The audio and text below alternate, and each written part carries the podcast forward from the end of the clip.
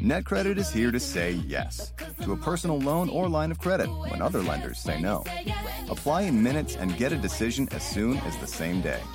If approved, applications are typically funded the next business day or sooner. Loans offered by NetCredit or lending partner banks and serviced by NetCredit. Application subject to review and approval. Learn more at netcredit.com/partner. NetCredit. Credit to the people. Con Verizon, mantenerte conectado con tus seres queridos es más fácil de lo que crees. Obtén llamadas a Latinoamérica por nuestra cuenta con Globo Choice por tres años con una línea nueva en ciertos planes al Nemery. Después, solo 10 dólares al mes. Elige entre 17 países de Latinoamérica como la República Dominicana, Colombia y Cuba. Visita tu tienda Verizon hoy. Escoge uno de 17 países de Latinoamérica y agrega el plan Globo Choice elegido en un plazo de 30 días tras la activación. El crédito de 10 dólares al mes se aplica por 36 meses. Se aplica en términos adicionales. Se incluye hasta 5 horas al mes al país elegido. Se aplican cargos por exceso de uso.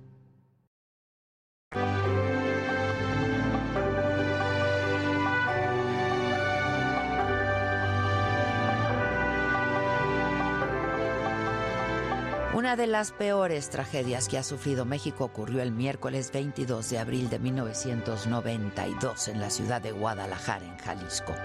Una serie de explosiones en el sistema de alcantarillado del barrio de Analco partieron las entrañas de un amplio sector de la ciudad y dejaron más de 200 muertos, 1.800 heridos y un número indeterminado de personas desaparecidas. Unos días antes los habitantes del lugar habían reportado a las autoridades que de las alcantarillas salía un fuerte olor a gasolina. Incluso en algunos puntos se podían ver columnas de humo. Técnicos de petróleos mexicanos empezaron a detectar en sus manómetros una descompresión en el flujo de gasolina a través del poliducto sur proveniente de la refinería de Salamanca, Guanajuato. Era el primer aviso de una fuga de grandes proporciones. Para el domingo 19 de abril, en casi todo el sector Reforma y en varias colonias del oriente y el sureste de Guadalajara, ya se percibía un olor extraño y picoso como a gas. El martes la alarma era general. Los vecinos de la zona denunciaban a través de las radiodifusoras locales y en periódicos este inquietante olor que salía hasta de los caños y coladeras de sus propias casas. Y ninguna autoridad hizo nada. El miércoles 22 a las 10 de la mañana con 9 minutos ocurrió la primera de 10 explosiones que destruyeron 13 kilómetros de calles, causaron daños incalculables en un área de 20 manzanas. Más de mil casas resultaron afectadas, 450 comercios, 100 escuelas y 600 vehículos. Sin peritajes, unas dos horas después del primer estallido, Pemex acusó a la fábrica de aceite La Central de un derrame de hexano como causa del accidente.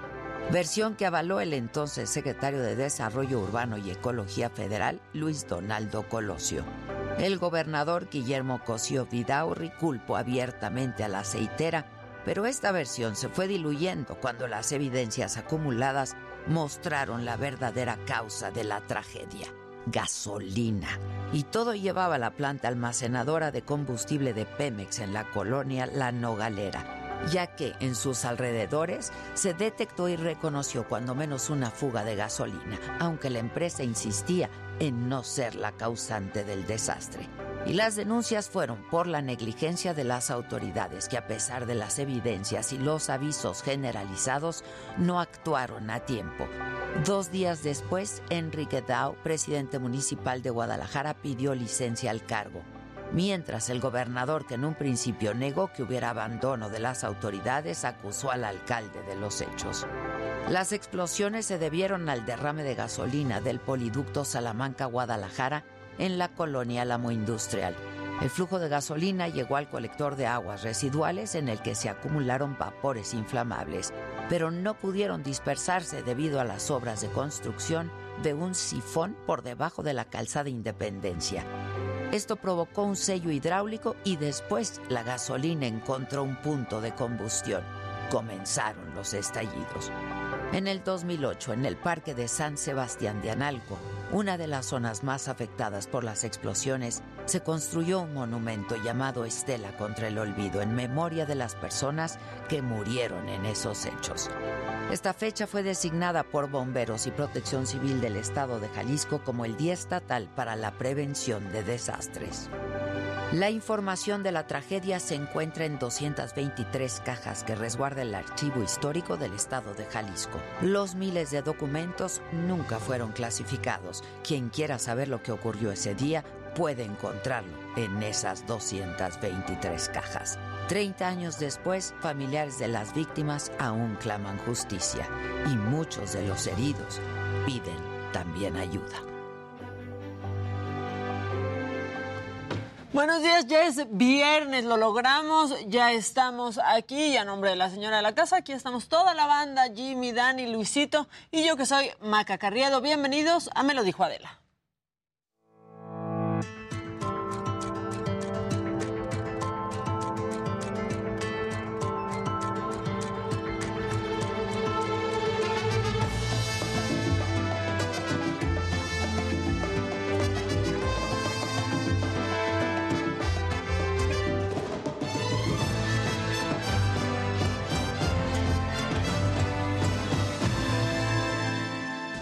Vamos a arrancar con la información de hoy viernes 22 de abril, ya se nos está yendo abril.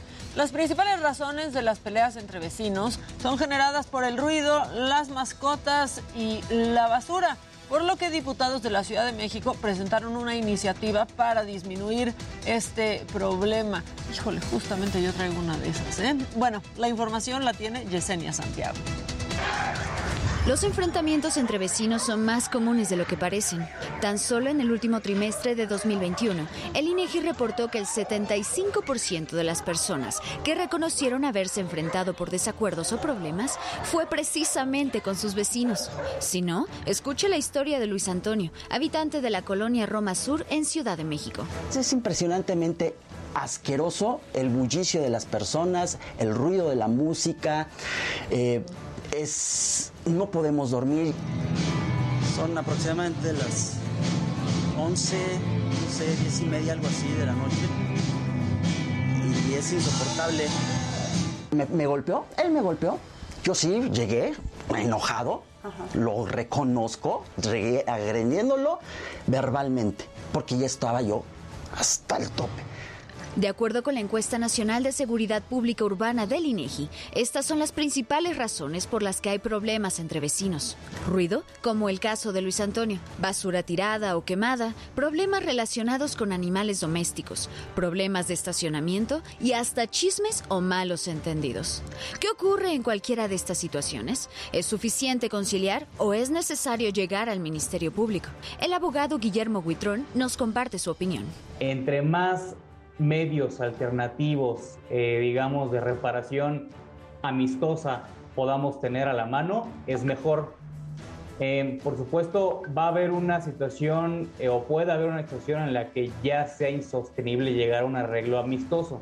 Entonces ahí sí ya podemos hacer intervenir a un ministerio público o a una autoridad de esa naturaleza.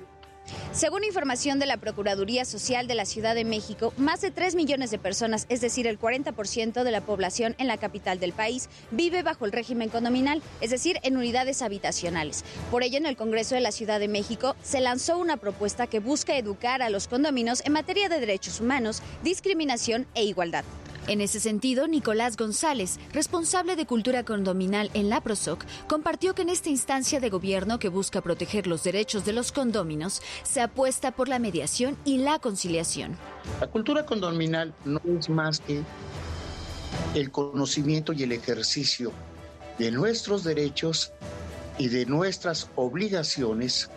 Por esa razón, uno de los principios fundamentales o el objetivo fundamental de la Procuraduría Social en las unidades habitacionales es inculcar la cultura de la paz. Está sustentada en cuatro principios fundamentales. El respeto, la tolerancia, la colaboración y la participación. Ante la preocupación del tema, en el Congreso de la Ciudad de México se presentó una iniciativa en la que se invita a la Procuraduría Social a realizar capacitaciones a personas condóminas en materia de derechos humanos, igualdad y no discriminación. Para me lo dijo Adela, Yesenia Santiago, Heraldo Televisión. O porque siempre huele a marihuana, porque graban un comercial hasta altas horas de la noche. Perdónenme, ya me estoy proyectando.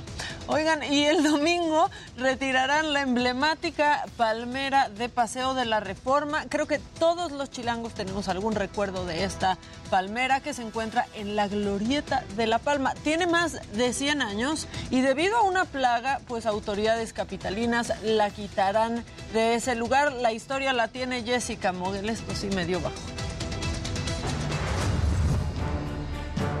La emblemática palmera, que durante más de un siglo estuvo en Paseo de la Reforma, será retirada este domingo. El motivo, las afectaciones que podría haberle provocado el hongo de la pudrición rosa de las palmeras, una enfermedad que produce la pudrición interior del cogollo y la muerte de la planta.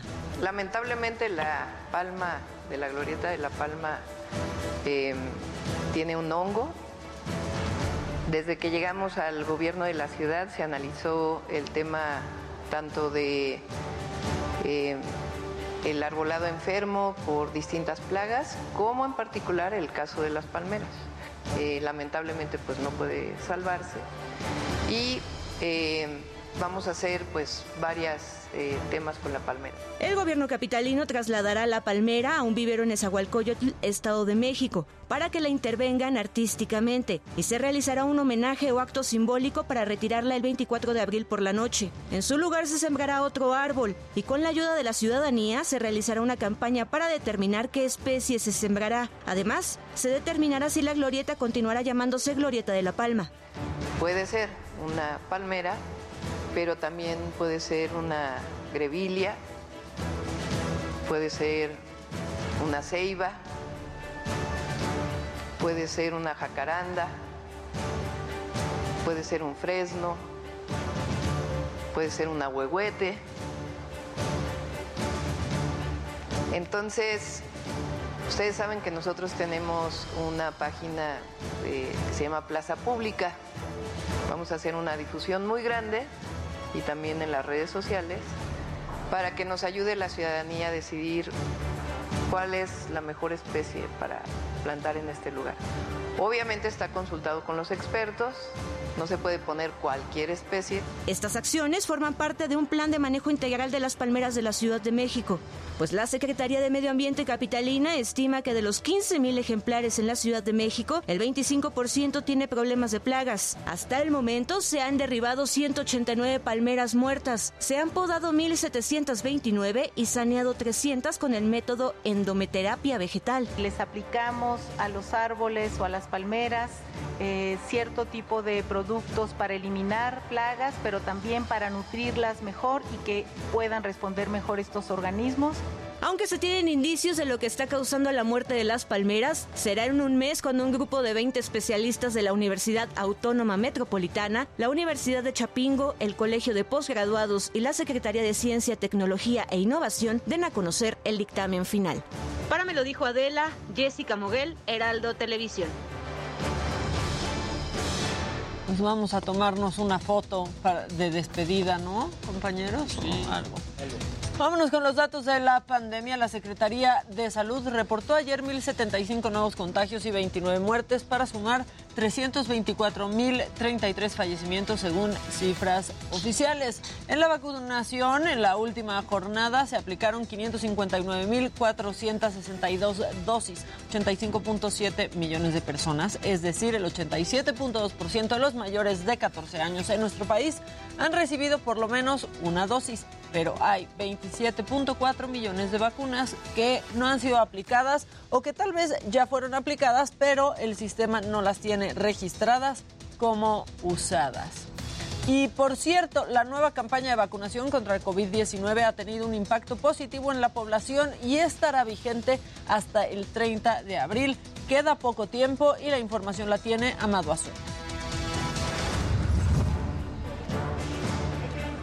La nueva campaña de vacunación contra la COVID-19 dirigida a todas las personas de 18 o más años sigue tomando a cientos de capitalinos por sorpresa. Esta unidad de médicos y enfermeras de la Secretaría de Salud de la Ciudad de México, ubicada en la puerta 9 del bosque de Chapultepec, causaba curiosidad, pero era bien recibida por los visitantes. Me parece buena para todos los rezagados, ¿no? Muchos no quieren ir o no tienen tiempo por el trabajo, está bien. es muy rápido. Muy bien para la salud de todos. La nueva estrategia de las autoridades de salud de la Ciudad de México y el gobierno federal que inició el pasado 18 de abril ha tenido un impacto positivo en la población. Creo que te ahorras mucho tiempo porque también luego en los centros donde estaban vacunando pues hacían mucha fila. Apenas en una hora que se instaló este módulo en el bosque de Chapultepec, ya se habían vacunado un total de 70 personas de distintos puntos de la República Mexicana. Muy bien, ya voy por mi cuarta dosis. En otro punto también de la Ciudad de México, en la zona norte, las unidades de medicina familiar reportaban que en cuatro días ya habían recibido su refuerzo más de 10 mil personas. Pues lo primero es que quieran venir y que traigan todas las ganas, todo el entusiasmo. Lo segundo es que traigan una identificación oficial. Esta es una vacuna que es a toda la población. No necesitan ser este, gente exclusivamente del Seguro Social. Y el servicio es el mismo. Por ejemplo, en la unidad de medicina familiar número 41 del Seguro Social, ubicada en la alcaldía Gustavo Amadero, se anotan los datos de la persona que recibe el biológico, se entregan a la Secretaría del Bienestar, además de atender cualquier síntoma. Se anota el nombre del paciente, el lote de la vacuna que se coloca, la fecha de la vacuna y pues obviamente si ustedes ven hay una zona donde se coloca la vacuna, una zona en donde la gente tiene que reposar un poquito para evitar que haya algún efecto secundario de la vacuna inmediato. Para me lo dijo Adela, Amado Azueta, Heraldo Televisión. En el día 58 de la guerra, Rusia tomará el control de la región de Donbass en Ucrania. Así lo confirmaron las fuentes militares de Vladimir Putin, ya que planean establecer un corredor terrestre desde esa zona hasta Crimea y unirlas por completo a su país. Esto significaría un triunfo para el gobierno ruso, quien centró su ofensiva en las autoproclamadas repúblicas separatistas de Donetsk y Lugansk después de que la mayoría de sus tropas dejaran Kiev. Mientras tanto, el alcalde de Mariupol, Vadim Boychenko, pidió que todos los habitantes salgan de la ciudad. Esto debido a que la zona lleva más de un mes sitiada por tropas rusas. Incluso no tienen luz, agua y calefacción, lo que complica la salud de las personas. Recientemente el presidente ruso, Vladimir Putin, dio a conocer que ya tomaron el control total de Mariupol.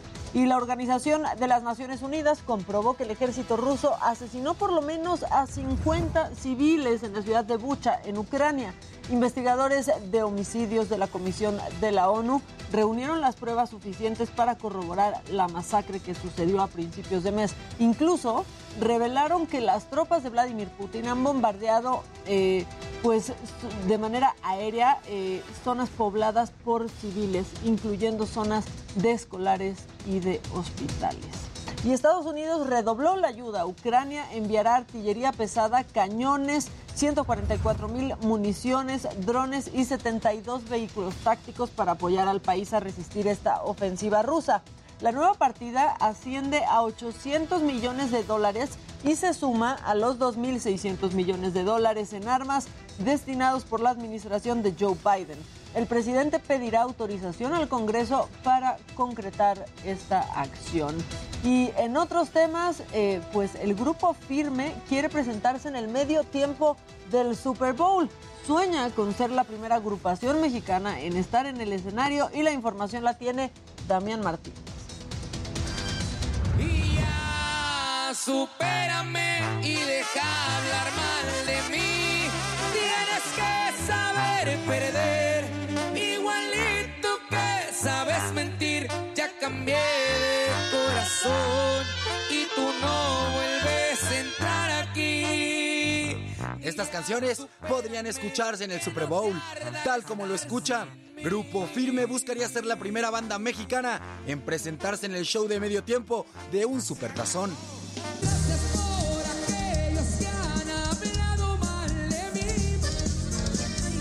por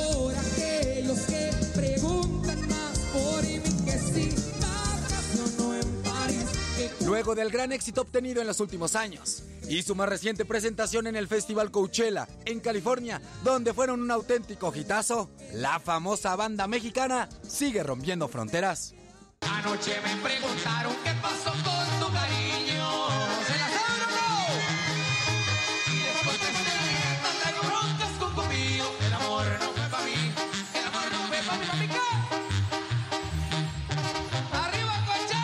Edwin Cass, vocalista de la agrupación, aseguró que después de la experiencia vivida en Coachella, hay muchas posibilidades de crecer. La mente se está abriendo y sería un honor estar en el Super Bowl. El estilo y colorido de la banda han superado todas las expectativas, teniendo colaboraciones con artistas de la talla de Maluma. Miro cómo hablan mal hasta de su familia.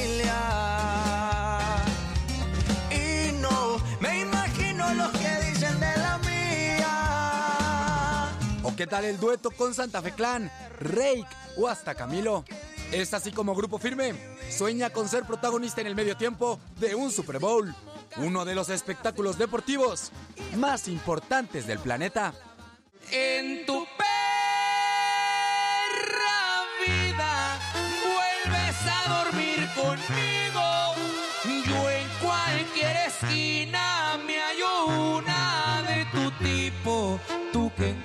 Encuentres otro igual, eso sí va a estar canijo. Damián Martínez, Heraldo Televisión. Vida, me dirijas la palabra. Bueno, ahí sí ya no entendería yo nada de nada. Y vamos con mi compañero Mario Miranda, porque un tráiler volcó esta madrugada, dejó afectaciones sobre Avenida Patriotismo. Adelante, Mario. Soy Maca, te recuerdo nomás. ¿Qué onda, Mario? Hola Maca, ¿qué tal? Buenos días, buenos días a todos. Pues les comento que debido a las fuertes lluvias y al exceso de velocidad, esta madrugada un, cho- un tráiler chocó y derribó un poste de luz para posteriormente darse a la fuga. Esto ocurrió aquí en la avenida Patriotismo y la calle de Donatello en la colonia Insurgentes Miscuac, ocasionando pues graves daños aquí al poste de luz, el que podrás ver en las imágenes del Heraldo Televisión, se encuentra bastante dañado. Al lugar acudieron Protección Civil y personal de la, de la Comisión Federal de Electricidad para realizar el retiro de este poste. El, el poste estaba cruz- eh, totalmente cruzado sobre la avenida Patriotismo, por lo cual fue este, retirado hacia un costado aquí en la banqueta, como, como- podrán ver en las imágenes. En estos momentos pues, se encuentran todavía trabajadores de la Comisión Federal de Electricidad pues, realizando los trabajos para restablecer el sistema eléctrico, ya que hicimos un recorrido aquí en la zona de Miscuac y gran parte, varias colonias de Miscuac no tienen luz. Maca, pues te comento que también la vialidad de Avenida Patriotismo fue cerrada por varias horas y fue restablecida la circulación alrededor de las 7.30 de la mañana, por lo cual esto ocasionó caos vehicular en esta zona de Miscuac. Maca, pues estaremos al pendiente de que se realicen los trabajos de, de retiro de este poste de luz y pues lo que más importa también que este, le restablezcan el servicio de electricidad a todos los vecinos de aquí de la zona de Miscuac. Muchas gracias, Mario. Eh, Seguimos pendientes. Seguimos pendientes, Maca. Buenos días. Destacar que me dijo Maca, ¿eh? Muchas gracias.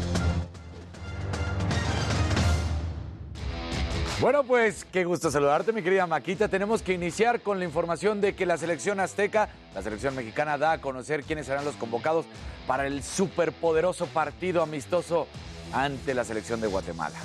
Así que bueno, pues ya vamos a ver quiénes son.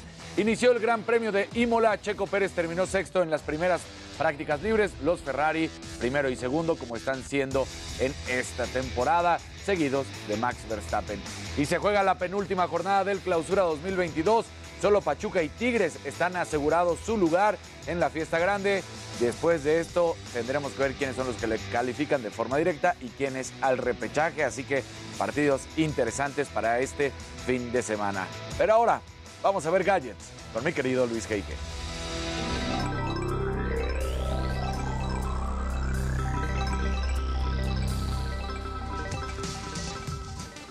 Muy buenos días y bueno, la gente de Ring, propiedad de Amazon, presentó una nueva, nueva forma de detección de movimiento en tercera dimensión y con vista aérea. Según mencionan, tardaron tres años en su desarrollo. Está bastante, bastante interesante. Por otro lado, la firma Honor presentó sus nuevos teléfonos, la serie X.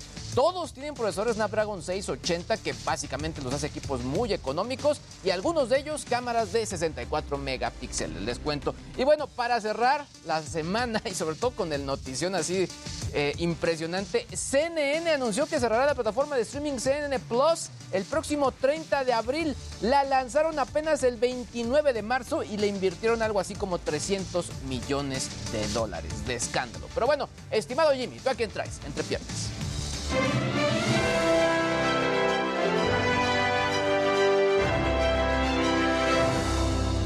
Muy buenos días, gente querida, lo logramos. Por fin es viernes y bueno, hoy estaremos platicando de que el día de ayer Enrique Rubio, hermano de Paulina Rubio, informó a través de un comunicado que la madre de ambos, la primera actriz Susana Dos Amantes, está hospitalizada en Miami ya que padece cáncer de páncreas. Pidieron respeto a los medios de comunicación y bueno, la chica dorada le envió un mensaje a su madre a través de Instagram y aquí lo estaremos comentando. Y también los Latin American Music Awards no decepcionaron con su séptima edición, la cual se llevó a cabo anoche en la Arena Michelob Ultra de Las Vegas. Carol G y Bad Bunny fueron los grandes ganadores de la noche, mientras que Gloria Trevi, Los Ángeles Azules y Cristian Odal fueron algunos de los artistas que levantaron el evento con sus canciones. Aquí les estaré mostrando los mejores momentos y más tarde tendremos aquí en el estudio al actor Pablo Cruz Guerrero que viene a platicarnos de su papel en la película La Nave. Y bueno, nada más para que sepan, él fue Patricio Robles en Luis Miguel, la serie, así que se va a poner bueno. Mi querida Maca, buenos días, por fin es viernes, regreso contigo. Es al que odiábamos. Es al que odiábamos. en esa, en esa temporada. Muy buen actor. Y, y Susana Dos Amantes creo que está, eh, no está internada, o sea, va y viene de su. La están tratando, sí, la están tratando. Está yendo y viniendo. Bueno, vamos nosotros a un corte y volvemos con todo lo que ya dijeron Dani, Jimmy, Luis y obviamente todo, pero todo en macabro.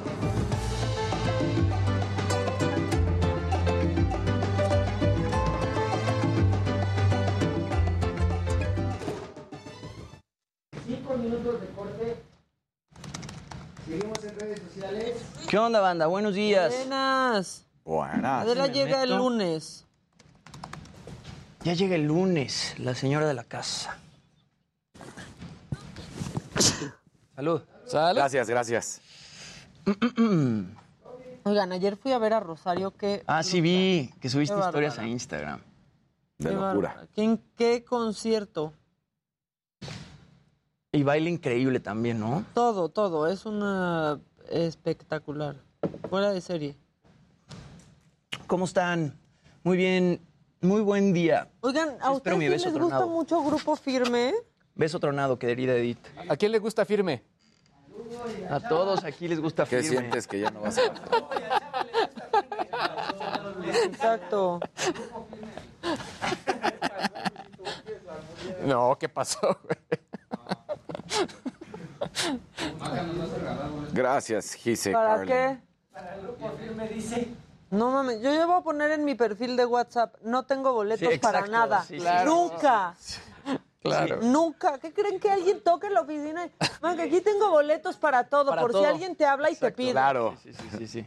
Dijos. Para todos los eventos existentes. Hola Lucía, buenos días. Hola Loli, buen día. Quien se llevó la noche en los Latin American Music Awards 2022 fue Lupita D'Alessio. Fue ovacionada. sí. No lo vi. Verdad, lo ¿Está eso? Sí, ahorita les voy a pasar el bueno. momento en el que recibe el premio. Que Rosario va a estar en la Feria de San Marcos el lunes. Ah, sí. Dicen aquí en el chat. Estuvo, no saben lo espectacular. Yo Buenos iba a ir a la feria Rocío. de San Marcos este fin de semana y no voy a poder ir. Iba a ir a ver a Edith Márquez. Nah. Hola Gabri Guzmán, buenos días, ¿cómo estás? Em, Vergüenza Grupo Firme, ¿qué es eso? No, no, no. Hola chicos, buenos días. ¿Será que hoy sí me saludan? Hola Diana, hola. dice Giovanna, a mí me gusta firme, pero no el grupo. Pues sí. Muy bien. Buen día, Gabri, otra vez.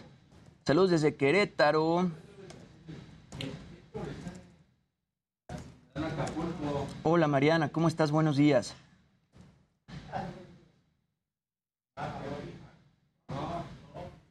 Dios nos libre de que el Super Bowl caiga aún más. Ya me imagino a los jugadores escuchando eso. Pues, Pues Pa' tiene todo hay pa' pues al final del día aquí hay quien le guste y a quien no. claro. Y créanlo. Ahora que en un es- lugar en, es- en esos, en el norte, de, más bien. Que en un lugar como California funcionaría muy bien. En un lugar como California jalaría muy. Sí, cañón. Un gran abrazo, Alejandra Texas, Rodríguez. También, ¿no? también los, en Texas también. Bueno, yo estoy muy bajoneada con lo de Devani. Sí, sí, sí, una nota muy triste. Buscaban. Una mujer, fueron encontrando más. todo El- lo del papá, un poco, eh, esta- y el papá al principio culpa. revictimizó también un poco, la verdad. O sea, no, todo muy mal. La fiscalía muy mal. ¿Cómo metes a alguien en una cisterna en un hotel sin que, sin que nadie se dé ¿Y cuenta? ¿Cómo no revisaste? Si, se hubiera- si sea- teóricamente revisaron. No, no, no. No, es que yo creo que cuando se empezó a hacer tanto ruido, ahí la fueron a aventar. Pero no que desde un principio la hayan metido ahí. Que todo, de todos modos, estaba de la patada, pero dices... Un besote, Giovanna Valle. Ya viene Adela, regrese el lunes, regrese el lunes. 50 segundos. Saludos, Budosen Shidoshi, ¿cómo estás? Buen día. Erika Romero, lindo día. Hola, buenos días, mis niños, aquí firmes apoyándolos. A nosotros no nos gusta, a nosotros nos encanta. Saludos desde el puerto de Veracruz, saludos Esther. Mm, mm, mm, mm. Saluden a mi mamá, please, que cumple 73 años. Señora ¡Órale! Lupita Herrera. Un beso, señora Lupita Herrera, que cumpla muchos años más. Beso tronado de Luisito, de consuelo, porque me toca trabajar mañana.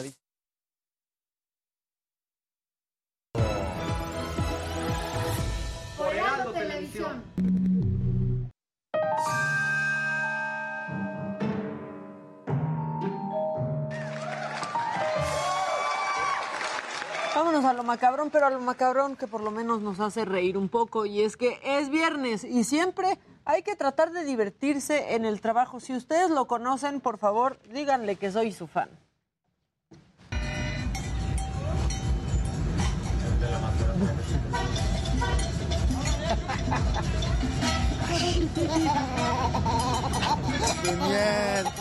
Hay que traer buena actitud. Y esto de Becky G se hizo viral y creo que es un aplauso para Becky G porque hay que saber poner límites, aunque te estén grabando.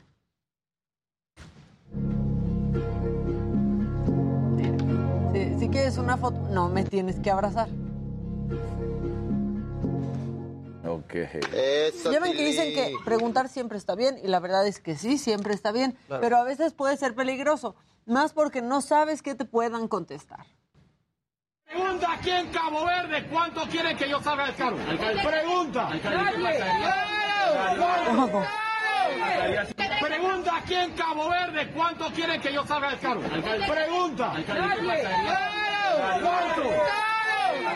Pues todos, creo que no estaba muy popular. Y esta semana Sergio Gutiérrez, este diputado, pues nos, nos regaló lo que todos queríamos ver o, o no. Bueno, pues imagínense, jugando fútbol en la Cámara de Diputados. ¡Eh, paisano matador! ¿Listo? ¡Venga, paisano! Sí, eso. ¡Eh, paisano matador! ¿Listo? ¡Venga, paisano!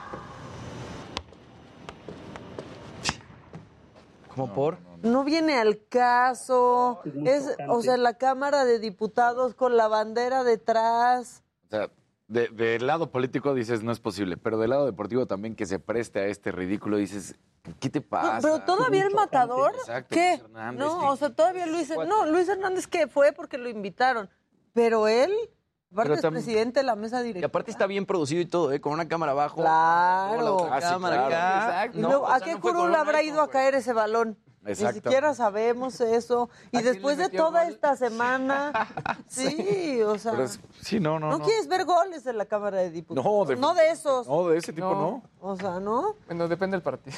Bueno, oigan, y otra vez, este, esta semana nos sorprendió muchísimo, y ya que andamos con los políticos, miren, cuando ya todo esté perdido, hay una nueva opción, y Rudy Giuliani, pues creo que ahora sí fue a otro nivel, porque se reveló que era concursante en The Masked Singer, el programa que aquí conocemos como La Máscara. Bueno, el exalcalde de Nueva York, el que trató de boicotear unas elecciones federales, o sea, las elecciones de presidente de Estados Unidos, se fue a la máscara. We're close. Oh my goodness! Former Associate Attorney General, former Mayor of New York City. Is that Papa Duvall? Sí, eso sí está impactante. Claro.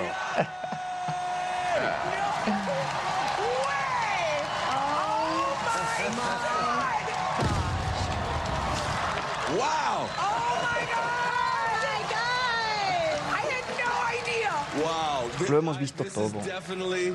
Something I never would have guessed. okay. Well, Mr. Giuliani, with all of the ¿Cómo se controversy that's ese cantante? surrounding Se you right now, think Blurred Lines. surprises us all that you're este- here on The Masked Singer. No, Bueno, o sea, pero aparte, no ha estado solo involucrado en eso. ¿También se acuerdan la película de Borat? Sí, la última, sí, en donde también. ahí Ah, estaba bueno. con una reportera. Claro. Este, pero bueno, pues se fue a este reality. Uno de los jueces de plano se fue cuando Ah. vio que era Rudy Giuliani. Este era una persona pues totalmente cambio de Robin cancelada. Thicke, ¿no? Era Robin, Robin Thicke, Thicke, exactamente. La cara de Robin Thicke no puede entender. Robin Thicke que también ha estado Pues con mucha polémica. sí, de el tema de Emily abuso y de acoso. Sí. Sí. Oigan, y este, esta es una cosa muy extraña de la vida, y ya con esto te paso a ti el balón, Venga, te paso venga. a ti el balón, pero en Japón pensaron que nada mejor para recibir a la primera ministra de Nueva Zelanda, a Jacinda Ardern, que con música clásica y kiwis bailarines, ¿a quién se le ocurrió?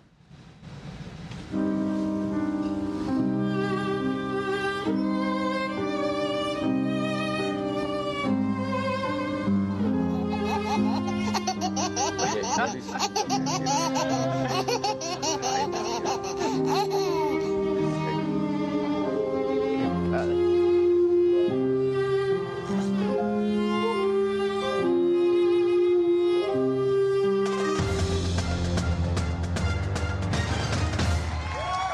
Mi querido Jimmy, ¿cómo estás? Maquita, qué gusto Y el saludarte. suéter de viernes, ¿qué pasó? Hoy- hoy cambiamos Para que no dijeran, hoy, Muy hoy hubo un bien. cambio total. Oye, hoy vienes con Luis Mi en el Baby O. Es Luke Luis faltaría ábrete abrir un poco más no, y cam- y ábrete otro botón. No, no, no, No, no lo escotes. Es Lo que niño todo bien. mundo quiere ver. No, Muy no, temprano. no, Muy déjalo. ¿Cómo estás. Luigi? Muy bien, muy bien. Qué bueno. Oigan, eh, esta no es tan, pero bueno, se da a conocer la convocatoria para el juego del 27 de abril ante Guatemala. Llama la atención de algunos jugadores, ya lo decíamos, Marcelo Flores, este joven de 18 años de edad que tiene la posibilidad de jugar para Canadá, para México o para, por supuesto, también Inglaterra por el tiempo que ya lleva viviendo, pero que sí quiere jugar para México y que tiene la calidad. Entonces, esperemos que se consiga. Por el Palermo Ortiz, este defensa de los Pumas, que tiene una historia impresionante, porque estaba jugando en el Pumas Tabasco, estaba en la Liga de Ascenso, de repente Pumas necesitaba un, un jugador en la defensa, lo ponen a él y ahora pues hasta la selección mexicana, así que es de reconocer ese trayecto que ha peleado a sus 29 años de edad, eso es lo que llama la atención, o sea, no, no que sea un jovencito, pero pues va a la selección y es muy bueno, sin duda que ese se consiga. Es un partido pues molero, como le gusta decirlo, y como puso bien la frase en su momento el Tuca Ferretti, así que ahí está. Ahora, esta nota dio ayer mucho de qué hablar porque empezaron a criticar a Mike Tyson porque pues siempre es fácil criticar a Mike Tyson y no se va a condonar la violencia, por supuesto que no. ¿Qué es lo que sucede? Mike Tyson está en su asiento a punto de viajar de San Francisco a Florida y de repente este tipo que estamos viendo Empieza a molestar. lo empieza a molestar y está alcoholizado y vamos a ver qué es lo que sucede y ahorita lo terminamos de platicar. Ay, ay. Hey, Mike, Mike, come on. Es que a quién se le ocurre. O sea, No quieres nunca molestar a Mike, no Tyson? quieres nunca molestar. ¿Qué Y, y además, obviamente se empezó a manejar cómo lo golpea. No, no lo golpea. Si lo hubiera golpeado, en verdad, No, digo. pues ahí trae sangría. No, sí, a lo que Sí voy es que dicen, llegues. no, sí lo golpea, pero a lo que voy es que dicen así como lo ultra golpeó. No, si lo hubiera ultra golpeado, le hubiera ido sus bastante orejas mal. completas y ya con eso que se debe. ¿Cómo andas picando a...? A- Claro, a, a Mike Tyson, Mike Tyson. a un boxeador, así de Que no fácil. se controla, aparte, porque no se la verdad controla. es que los boxeadores pues se tienen Ahora- que controlar mucho. O sea, Ahora la gente, exacto. Y aquí Y es además- donde vienen las declaraciones, ¿no? Que lo estaban diciendo. La gente que estaba arriba del avión dicen, Mike Tyson saludó a todos, se portó de manera correcta, educada, amable, pero este tipo empieza a ser incisivo y incisivo y está arriba de él y empieza a hacer ruidos y estaba alcoholizado. es lo Y la dicen. ventaja que tiene Mike Tyson es que todo está grabado. Todo está grabado. O sea, ¿no? Yo De hecho, que los trolls ya no están solo en Twitter. Exacto, ya se atreven Ajá. a hacerlo también en la vida real. Exacto, entonces dices, mal por Mike Tyson porque no debe de- de responder de esa manera, pero también después de que te están ingue y jode, ingue y jode, pues de cierta manera entiendes, dices, él estuvo tranquilo y la gente en el avión lo dicen, hasta que este cuate alcoholizado, pues ya, le colmó la paciencia y se llevó unos cuantos cates. Por eso ya no molestes a Jimmy. es impresionante. No sabemos cómo vaya a reaccionar un Mientras día. no venga alcoholizado, yo, es- no pasa nada, porque todo es amistad, ¿no? Ok, pues pórtate bien. Pero no te preocupes, este, Jimmy ya lo vimos boxear y... no. Ah, sí es cierto, ya lo vimos boxear en la posada de la saga. Sí es cierto. Tendría mucho miedo. No, pero luego estaba como poseído Jimmy Sí, en la sí, posada. luego se o puso. sea, era como, la- ¿qué tomó? a, pal- eh, a mí me preocuparía que le dieran un palo de escoba o algo así, porque ahí sí salgo corriendo, no me vayan a querer golpear. Hasta el elenco, ya sabes, que andaba sí, ahí sí. acabando con el con talento el invitado. Exacto. Sí, hay, hay que tener cuidado con los palazos del Jimmy. Oigan, y bueno, esto que vimos a- a hace rato, ¿qué pasaría si Grupo Firme puede llegar al Super Bowl? Recordemos que el siguiente Super Bowl es en Arizona. Entonces también hay razón del por qué. Pues en esa zona sí se escucha este tipo de música mexicana.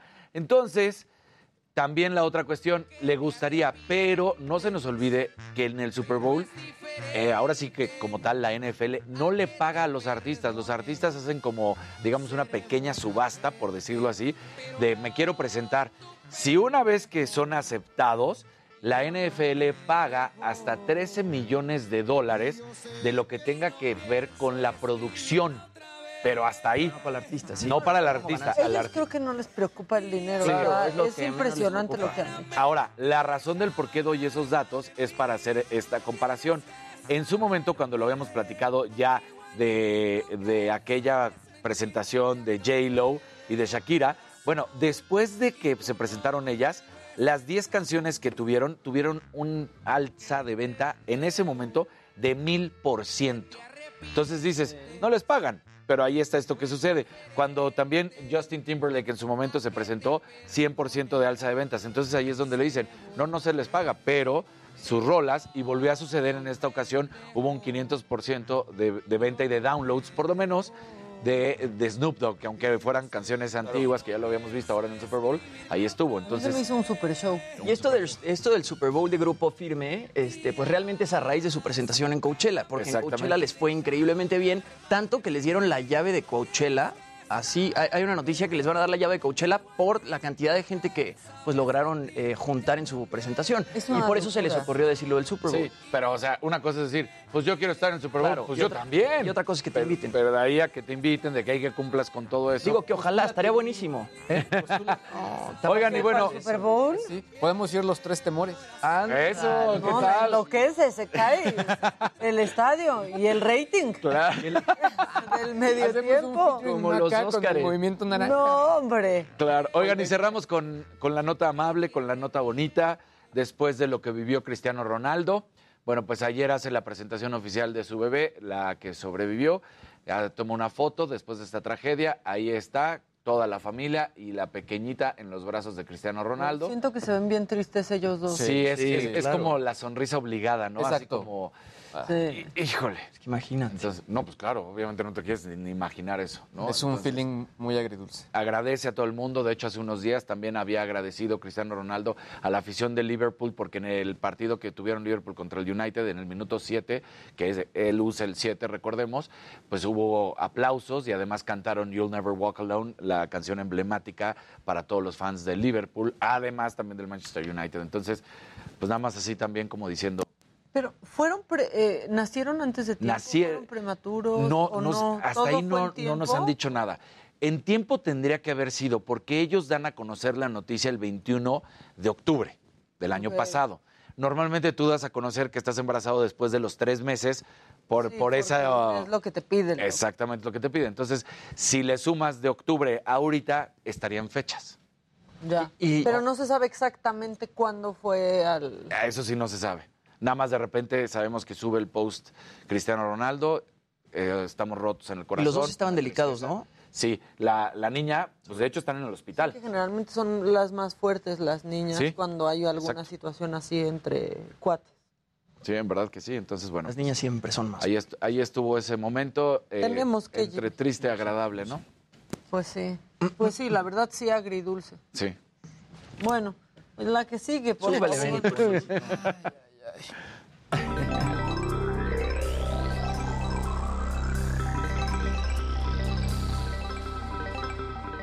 Benito. Gente bonita, muy buenos días. Es viernes. ¡Lo logramos! Lo logramos. No sé si la mejor noticia es que es viernes o que el lunes regrese la señora a la casa. Todo es Las- bueno. todo es bueno. No sé, cuando, no está de la, sí es como de cuando no se va, cuando se va la mamá y no sabes a quién pedir permiso, sea, todo. Así es, así es. Pero bueno, a ver.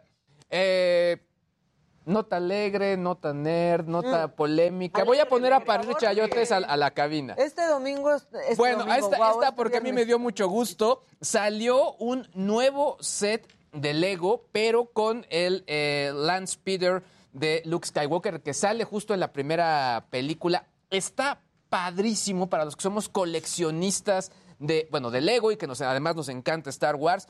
Muy, muy bonito. Viene con una figura, obviamente, eh, pues en miniatura de estas de, Lego, tanto de C-3PO como de eh, Luke Skywalker. Son 1,890 piezas. Ya está a la venta, es decir, ya lo podemos encontrar en pesos mexicanos. Así que seguramente para el Día del Niño, para los que te- tenemos alma de niño, pues bueno, nos lo podremos regalar. O, bueno, ya para las fiestas hacia el final del año, pues bueno, sí podremos encontrar esta figura.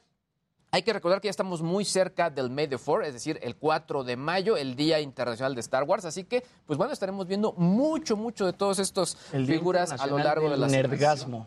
Y además, este lo vamos a volver a ver po- en muy poco tiempo porque en la serie de Obi-Wan, ahí está. Ahí está. Cosas padrísimas. Ajá. Exactamente. nerds, compañeros, Sí, pero está sí, sí. padrísimo. Tiene ¿eh? momentos bien padres. La verdad, para los que somos fans, vienen cosas muy padres y sobre todo, afortunadamente, con esta nueva visión que están teniendo ahí en Disney, pues bueno, creo que es muy bueno. Ahora, esto que pues básicamente es como una continuación de lo que hemos estado platicando en la semana con respecto a las plataformas de streaming. La gente de CNN anunció que, pues bueno, cierran el changarro. eh, CNN Plus, eh, eh, una plataforma donde incluso se trajeron periodistas de otras cadenas para estar ahí.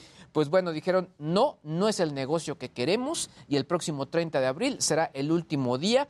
Ya platicaron con toda su gente. Eh, es- CNN es una, es una empresa donde he tenido la oportunidad de estar colaborando y bueno, lo que sí ya están haciendo es justo la gente que estuvo colaborando ahí, estarán reubicados en otros proyectos, no únicamente de CNN, hay que recordar que forman parte también de, Warner y de Discovery, así que estarán, eh, digamos que, reubicándose en todo esto. Nada más para que se una idea, eh, durante las primeras dos semanas únicamente recabaron 10 mil usuarios y en total se dice que fueron solamente 150 mil suscriptores. Están en problemados en CNN.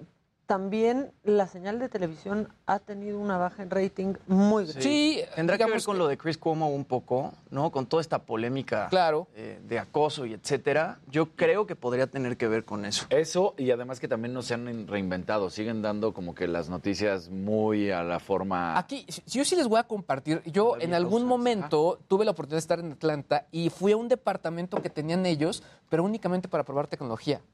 Se me hizo padrísimo porque iban muchos años avanzados que, que, que otras Y los compañías. headquarters de Atlanta son padrísimos. Son padrísimos. Entonces llama mucho la atención que esto, pues bueno, haya tenido, pues no el éxito que esperaban, ¿no? Realmente. Tenían más rating con Trump, porque como siempre andaban peleando con él. No, eh, de verdad, de verdad. No, y honestamente la política editorial de ellos es muy fuerte. O sea, yo la verdad es que no podía hablar de un producto sin poder decir lo bueno y lo malo, porque eran muy vehementes en eso para que todo fuera editorialmente, eh, digamos que equilibrado. Pero bueno, es viernes, así que pues vamos con los memes de la semana. Eso.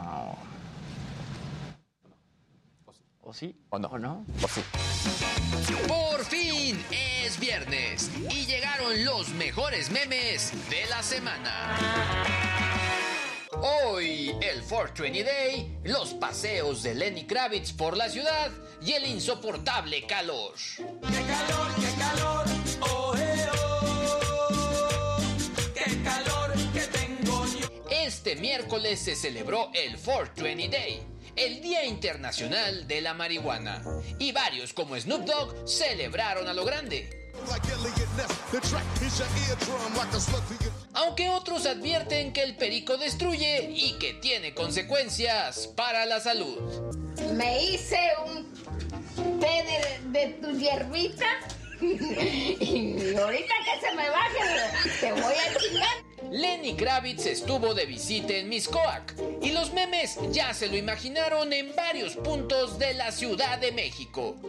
Escuché un llanto dentro de mí. Yo nunca he tenido un anhelo así. Desde los más turísticos como Xochimilco, Bellas Artes o la Basílica de Guadalupe, hasta el metro en hora pico, las licuachelas de Tepito, buscando ropita en la paca y como Cristo de Iztapalapa.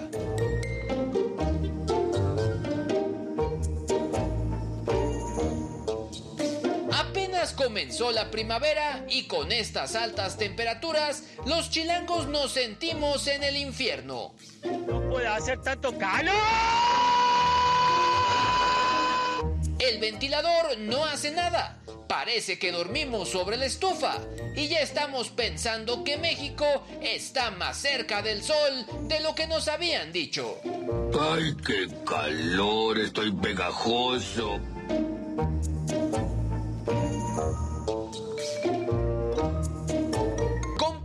Tu meme favorito en Twitter y no olvides etiquetarnos. Hasta el próximo Sememenario.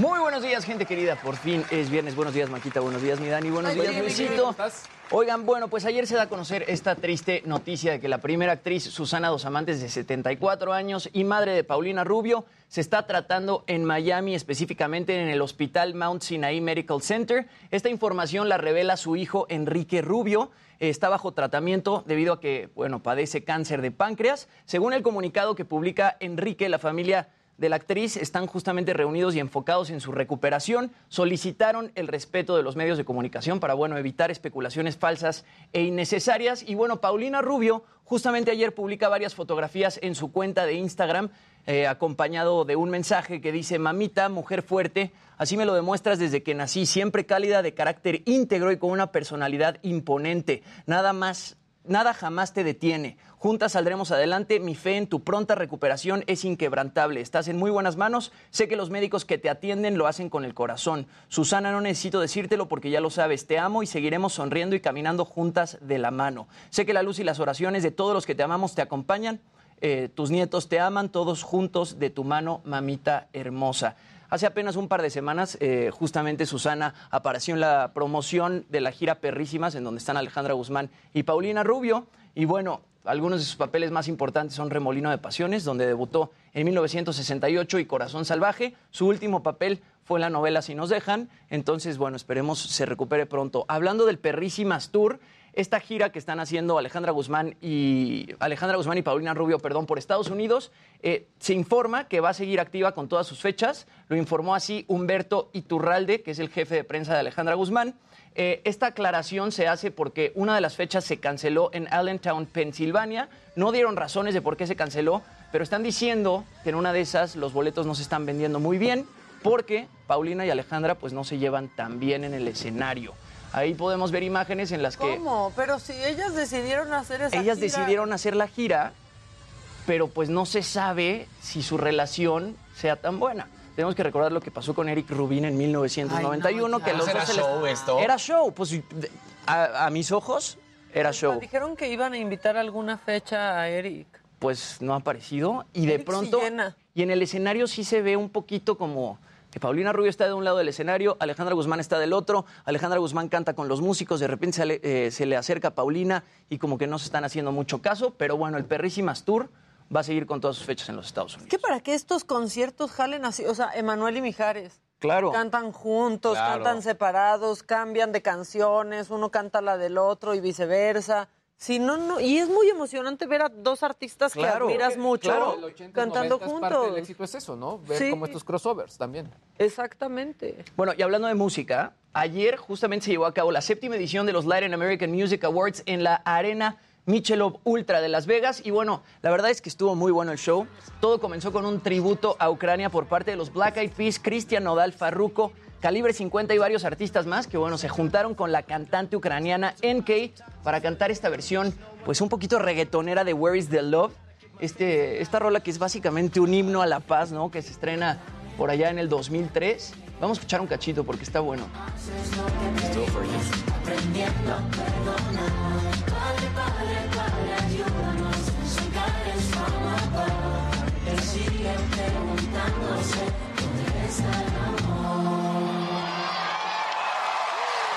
Increíble el inicio, así empezaron los Latin American Music Awards. Los momentos más emotivos y los momentos más cool de la noche, por un lado fue lo de Lupita D'Alessio, ¿no? que le dan un premio por su trayectoria de más de 50 años. Vamos a ver el momento en el que le entregan el premio porque el speech que se echa de agradecimiento está bastante cool. A mi staff, a mis ingenieros, mis músicos, a México que me vio crecer. A Latinoamérica, por supuesto, y a Estados Unidos, muchísimas gracias por ese cariño, por mantenerme viva durante 52 casi años. Gracias al Puma, que me enseñó tanto a mí.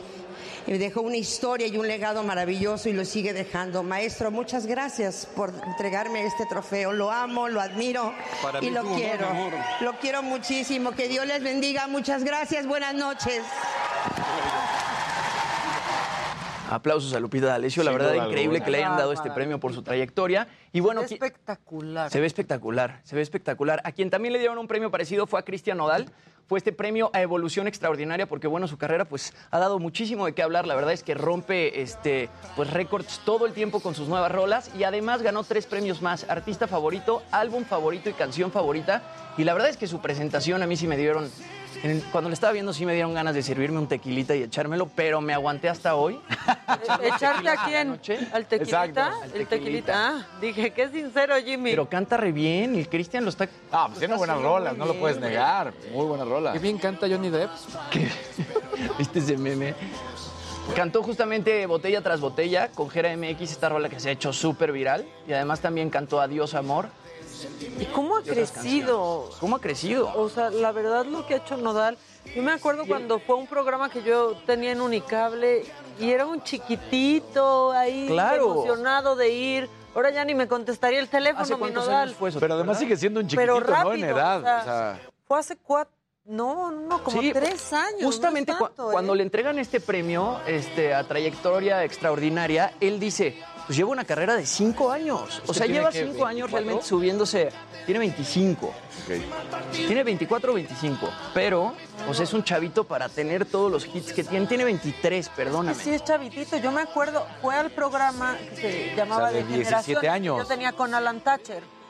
Y me decía, ay, me encanta tu ropa. Y ahora, Cristian, ahora a mí me encanta tu ropa. ¿Qué hacemos?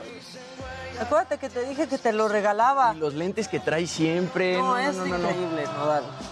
Pero a ver, Yo creo que eso- fue la eso- noche eso de igual Nodal. y sí no está bien, ¿no? Que claro que se reconoce su trayectoria, pero que tan rápido le des a un chavo, no importa que sea Cristian Nodal el que sea, Pero, a ver- la trayectoria, porque dices, No, no, no, no, no, no, no, pero no es a la trayectoria, esa evolución extraordinaria. O sea, Ah, ok, ok, trayectoria. evolución extraordinaria, sí. No, Es trayectoria, como- trayectoria se lo das a Lupita. D'Alessio por una trayectoria de más de 50 años. Este es un premio de evolución extraordinaria porque Ah, pues, siempre está hasta arriba en los charts y en una carrera de 5 años pues se ha ido para arriba muy rápido. Y Lupita es impresionante. Cada concierto que yo he visto de ella, con el paso de los años, cada vez es- salgo diciendo, está cantando mejor que nunca. Qué potencia Está tiene en la mejor voz. que nunca. Sí, sí, Lupita es extraordinaria. Lupita es la ama de la Aunque casa. me diga Jaime- La ama del mundo. Es extraordinaria. Pues así te llamas, ¿no? Pues la verdad es que no, casa.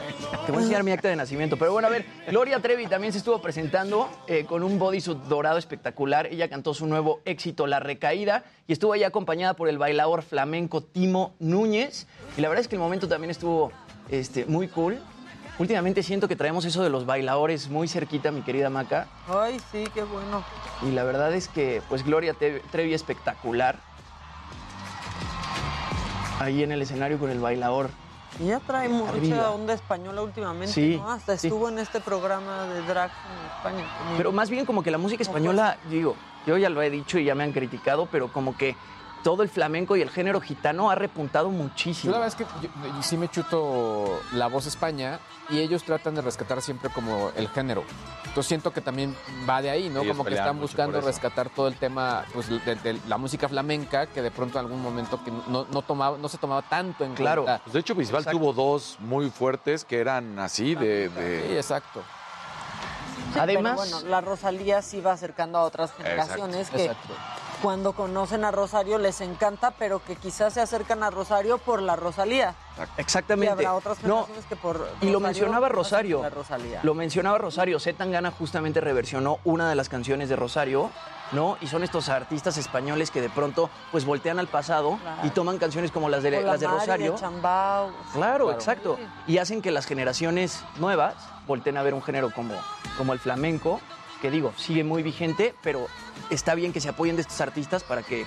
Es que es lo que deben de hacer los, los jóvenes artistas. Es como lo hace también eh, la hija de Pepe Aguilar, tomando canciones, ¿no? Que ahorita todo el mundo dice, ay, esas canciones nuevas.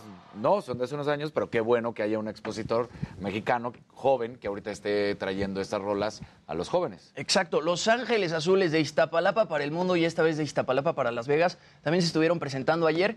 Eh, estuvieron con el cantante colombiano Esteman y con la mexicana Sofía Reyes. Ahí presentaron su nueva rola, Esa parte de mí. Y la verdad es que Los Ángeles Azules pues siempre da mucho gusto verlos en donde sea que estén y siempre prenden la noche, ¿no? Como Claro. siempre es buena una cumbia de. Los Ángeles Azules. Y súper buenos looks ayer, ¿eh? También. Sí, sí, todo el mundo en la alfombra Mucha roja se veía muy bien.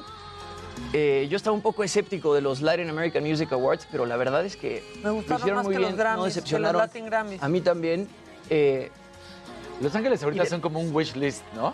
O sea, de los artistas, como que dicen, quiero tocar con ellos, quiero cantar con ellos. pues es que también ya están celebrando, que están celebrando ahorita 40 años de carrera. Y a mí lo que están haciendo Los Ángeles Azules de colaborar con artistas nuevos me parece que es increíble. Tienen una colaboración con una argentina que se llama Nicky Nicole, que bueno, ellos lo están sabiendo hacer muy bien, digo, ellos son una leyenda, ¿no? Pero apoyarse de artistas nuevos creo que también es una muy buena fórmula que les está este, pues, Nicky Nicole es saliendo bien. una chava que salió con Yatra. Sí. Sí, ¿verdad? No, no, no, ¿O ese es no? Tini. Tini, claro. ese es Tini Stoll, es el que también es argentina. Nicky Nicole es otra chavita que hace trap en Argentina. Rápido, los más ganadores de la noche. Carol G se lleva seis premios, incluyendo Artista del Año y Álbum del Año. Y Bad Bunny, aunque no les guste, se llevó cinco premios, incluyendo Artista Favorito Masculino y Sencillo del Año. Así los Latin American Music Awards estuvieron buenos. Pues muy bien. Bueno, vamos a un corte. Este, ahora sí estuvo bueno el resumen de los Latin American Music Awards. Vamos a un corte y regresamos porque hay mucho más en Me lo dijo Adela. Ya volvemos.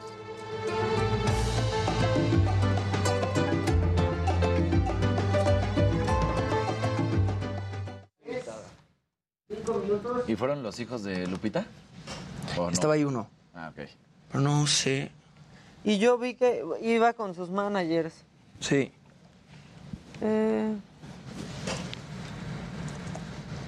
¿Ves Además, mi- Lupita es de esas eh, personalidades que te da un placer, ¿no? De, de No, es y a- mexicana. Y entonces como que Exacto. dices, ¡ah, huevo! O sea, No, y además que- tiene una personalidad muy fuerte, ¿no? Yo veía que le estaban entrevistando en, en la alfombra roja y de pronto como que los artistas un poco en esos eventos pues son más así como Se que le siguen la corriente un poco al entrevistador y todo es muy así, pero Lupita, no sé, como que No, las no entrevistas sé. es, es ella, ella, Yo la quiero, la, la quiero mucho.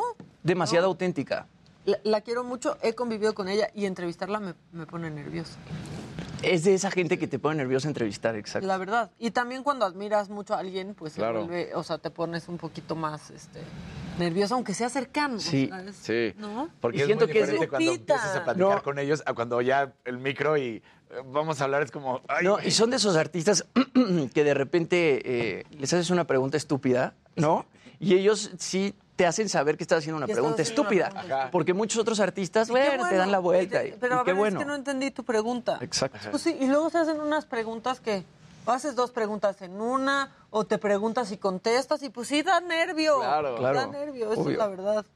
Sea, y eso de que no hay preguntas estúpidas, la verdad sí hay. Hay muchas La verdad sí hay preguntas preguntas. Eso es en la escuela para... sí. Sí. Estúpidas y básicas. Todos las hemos, las hemos hecho. Este, Jimmy, que traigas a Carla Morrison, que está por estrenar disco. Este, gracias, Ana. Arturo. Gracias, Arturo. Este. Luis Amor, pero Casarín está muy sabroso ahora. Se le ve muy bien la camisa negra. Chavocho. Como Juanes. Te ves muy guapo. A mí sí me gusta Bad Bunny, la verdad. Conejo malo. gusta Bad El conejo malo. Yo creo que ese concierto en el Estadio Azteca va a ser Una una, cosa de locura. locura. Un beso, Maribel. Jimmy lleva a Carla Morrison, está por estrenar disco. Sí, la voy a buscar. Eh, subo en la cápsula de hablar de cáncer es hablar de vida. De la entrevista de ayer estuvo súper buena y motivadora. Gracias, Mario. No tienes por qué disculparte, Arturo. ¿De qué se disculpa? Que ahora ya le Pero está ahora vas a sembrar aquí la discordia, Arturo. Se van a pelear. Por tu amor. Por su amor. De por sí luego nomás necesitan un empujoncito porque se me arden muy fácil. No, no seas así.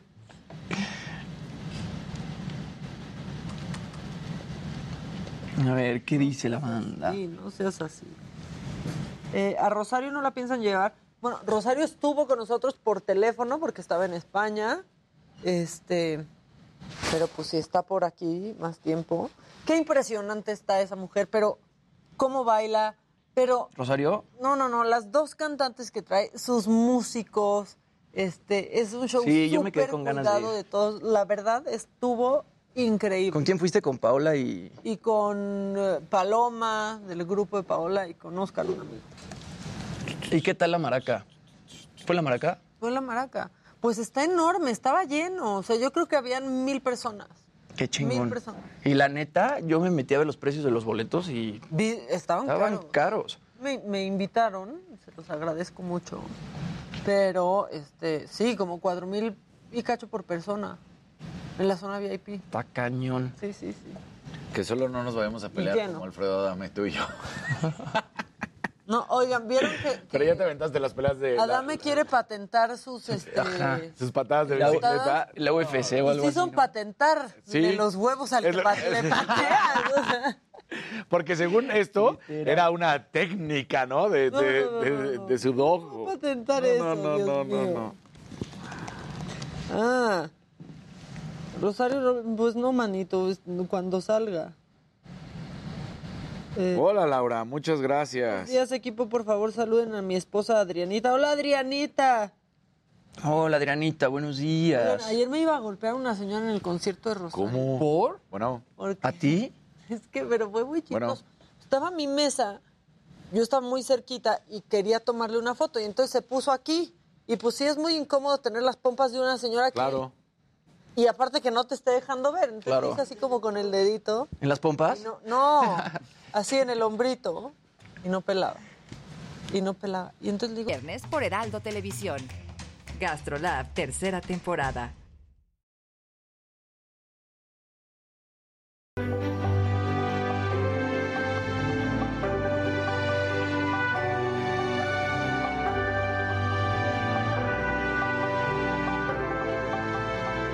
Una de las peores tragedias que ha sufrido México ocurrió el miércoles 22 de abril de 1992 en la ciudad de Guadalajara, en Jalisco.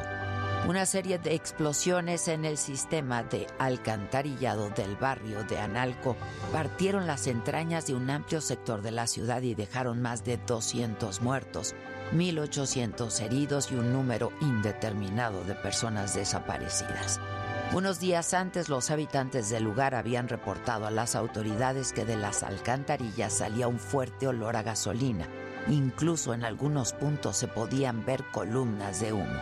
Técnicos de petróleos mexicanos empezaron a detectar en sus manómetros una descompresión en el flujo de gasolina a través del poliducto sur proveniente de la refinería de Salamanca, Guanajuato. Era el primer aviso de una fuga de grandes proporciones. Para el domingo 19 de abril, en casi todo el sector Reforma y en varias colonias del oriente y el sureste de Guadalajara, ya se percibía un olor extraño y picoso, como a gas. El martes la alarma era general. Los vecinos de la zona denunciaban a través de las radiodifusoras locales y en periódicos este inquietante olor que salía hasta de los caños y coladeras de sus propias casas. Y ninguna autoridad hizo nada. El miércoles 22 a las 10 de la mañana con 9 minutos ocurrió la primera de 10 explosiones que destruyeron 13 kilómetros de calles, causaron daños incalculables en un área de 20 manzanas Más de mil casas resultaron afectadas, 450 comercios, 100 escuelas y 600 vehículos. Sin peritajes, unas dos horas después del primer estallido, Pemex acusó a la fábrica de aceite La Central de un derrame de hexano como causa del accidente. Versión que avaló el entonces secretario de Desarrollo Urbano y Ecología Federal, Luis Donaldo Colosio. El gobernador Guillermo Cosío Vidaurri culpó abiertamente a la aceitera pero esta versión se fue diluyendo cuando las evidencias acumuladas mostraron la verdadera causa de la tragedia, gasolina. Y todo llevaba a la planta almacenadora de combustible de Pemex en la colonia La Nogalera, ya que en sus alrededores se detectó y reconoció cuando menos una fuga de gasolina, aunque la empresa insistía en no ser la causante del desastre. Y las denuncias fueron por la negligencia de las autoridades que a pesar de las evidencias y los avisos generalizados no actuaron a tiempo. Dos días después, Enrique Dao, presidente municipal de Guadalajara, pidió licencia al cargo. Mientras el gobernador, que en un principio negó que hubiera abandono de las autoridades, acusó al alcalde de los hechos. Las explosiones se debieron al derrame de gasolina del poliducto Salamanca-Guadalajara en la colonia Lamo Industrial. El flujo de gasolina llegó al colector de aguas residuales en el que se acumularon vapores inflamables, pero no pudieron dispersarse debido a las obras de construcción de un sifón por debajo de la calzada Independencia. Esto provocó un sello hidráulico y después la gasolina encontró un punto de combustión. Comenzaron los estallidos. En el 2008, en el Parque de San Sebastián de Analco, una de las zonas más afectadas por las explosiones, se construyó un monumento llamado Estela contra el Olvido en memoria de las personas que murieron en esos hechos. Esta fecha fue designada por bomberos y protección civil del estado de Jalisco como el Día Estatal para la Prevención de Desastres.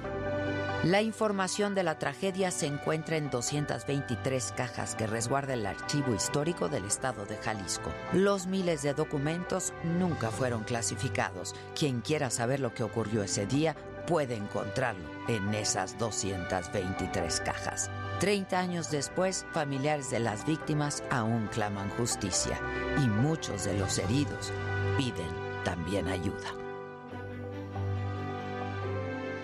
Ya estamos de vuelta, son las 10 de la mañana con 11 minutos completamente en vivo y vamos con más información porque para el 2025 las tabacaleras calculan que las alternativas al cigarro como los vapeadores pues le darán el 50% de sus ingresos.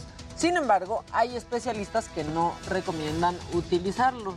Jimmy, el reporte es de Jessica Moguel.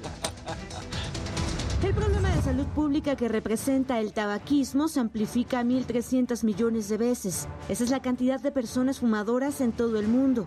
En los próximos cinco años, la industria tabacalera no espera que disminuya la cantidad de fumadores.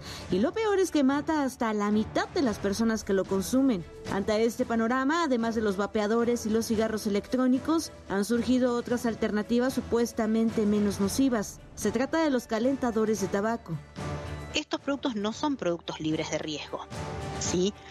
Hay sustancias tóxicas y cancerígenas remanentes, pero comparado con el humo de un cigarrillo, un 95% menos es realmente significativo.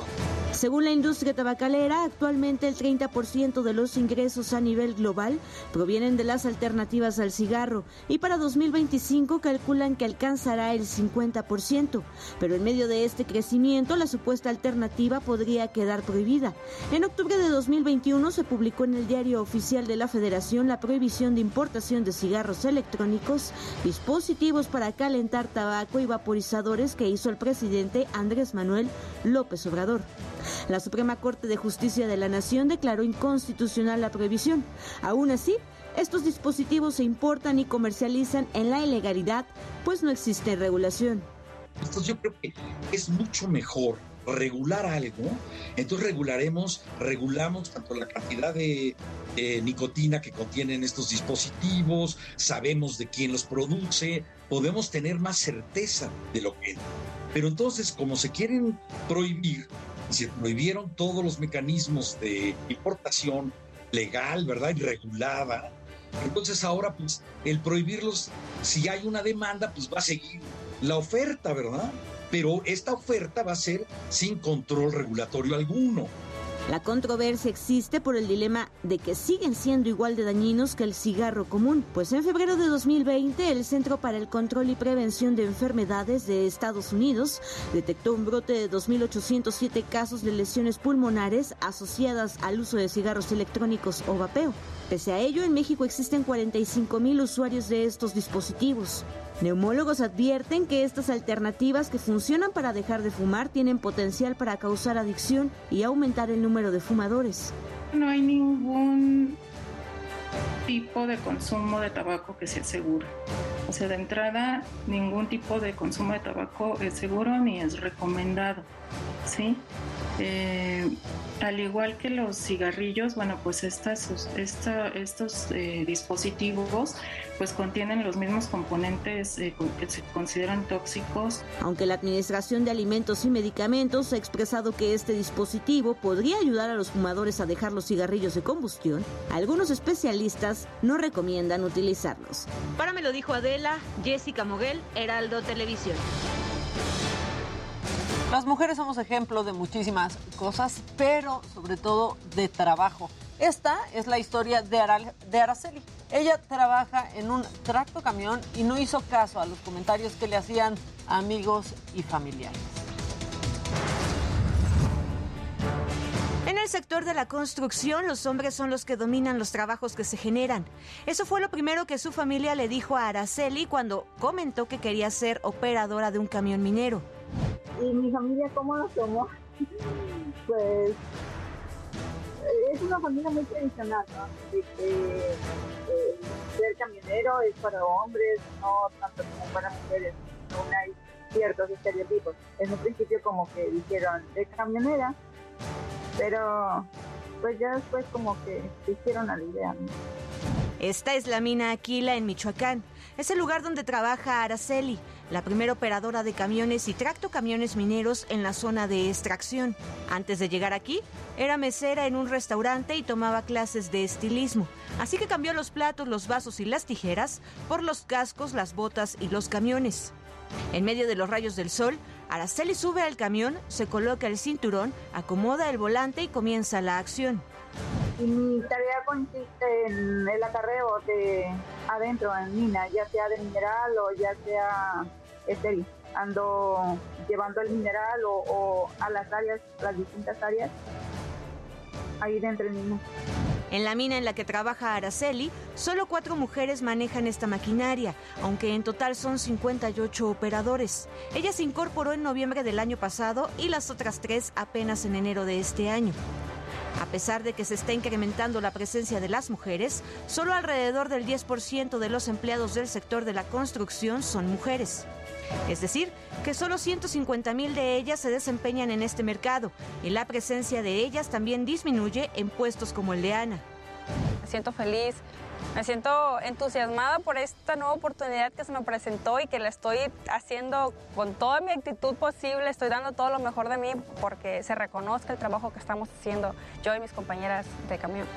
Aunque aseguran que no existe diferencia de oportunidades laborales, prestaciones de ley o sueldo, la adaptación y recibimiento de las mujeres en un trabajo que había sido considerado de hombres fue difícil empezamos a entrar y, el compartir las áreas de los hombres, el compartir, eh, que nos anduviéramos enseñando a andar en camión, creo que fue así como, como un poquito, un poquito de recelo ¿no? con los compañeros, pero se fueron acostumbrando. Ahorita yo digo que ya están como un poquito más adaptados, adaptándose a la situación y nosotras igual. Para me lo dijo Adela, Jessica Moguel, Heraldo Televisión. Y la réplica de la Capilla Sixtina fue abierta en el Zócalo de la Ciudad de México. Si quieren ir a verla, es completamente gratuito de martes a domingo. E Israel Lorenzana les cuenta la historia. Con dos días de retraso fue abierta al público la réplica de la Capilla Sixtina en la plancha del Zócalo Capitalino. Minutos antes de las 10 de la mañana se comenzaron a registrar largas filas para ver la réplica que se encuentra en el Vaticano. Inaugurando esta réplica exacta, monumental, de la Capilla Sixtina, en donde la gente de forma gratuita va a poder venir durante un mes hasta el 21 de mayo a conocer los murales de Miguel Ángel. Como parte de las relaciones diplomáticas entre la Santa Sede y México, esta es la segunda vez que se exhibe dicha réplica de la obra de Miguel Ángel. Bueno, en primer término se entra a un área en donde está una colección de 150 piezas de los museos vaticanos. Después acude a una sala en donde se proyecta un video en donde la gente puede conocer la historia de la realización de estos murales de Miguel Ángel y después ya se ingresa directamente a la capilla Sixtina. El recorrido dura más de 40 minutos, son cuatro etapas con piezas específicas del Museo del Vaticano y la historia de la capilla, además de obras del artista Miguel Ángel. Es una gran oportunidad para muchos que no tenemos la oportunidad de viajar, que nos acerquen a este tipo de cosas tan maravillosas. Bueno, pues a mí me parece muy bien porque son cosas culturales. ¿no? Son religiosas, pero también son culturales. Pues me parece una maravillosa idea que nos traigan esto, lo que no tenemos la oportunidad de viajar hasta donde se encuentra originalmente. Los boletos son gratuitos y se obtienen en el sitio web sixtinamexico.com. Cada grupo será de 300 personas e ingresan cada 20 minutos. Los horarios son de martes a domingo, de 10 de la mañana a 6.40 de la tarde. Para Me lo dijo Adela, Israel Lorenzana, Heraldo Televisión.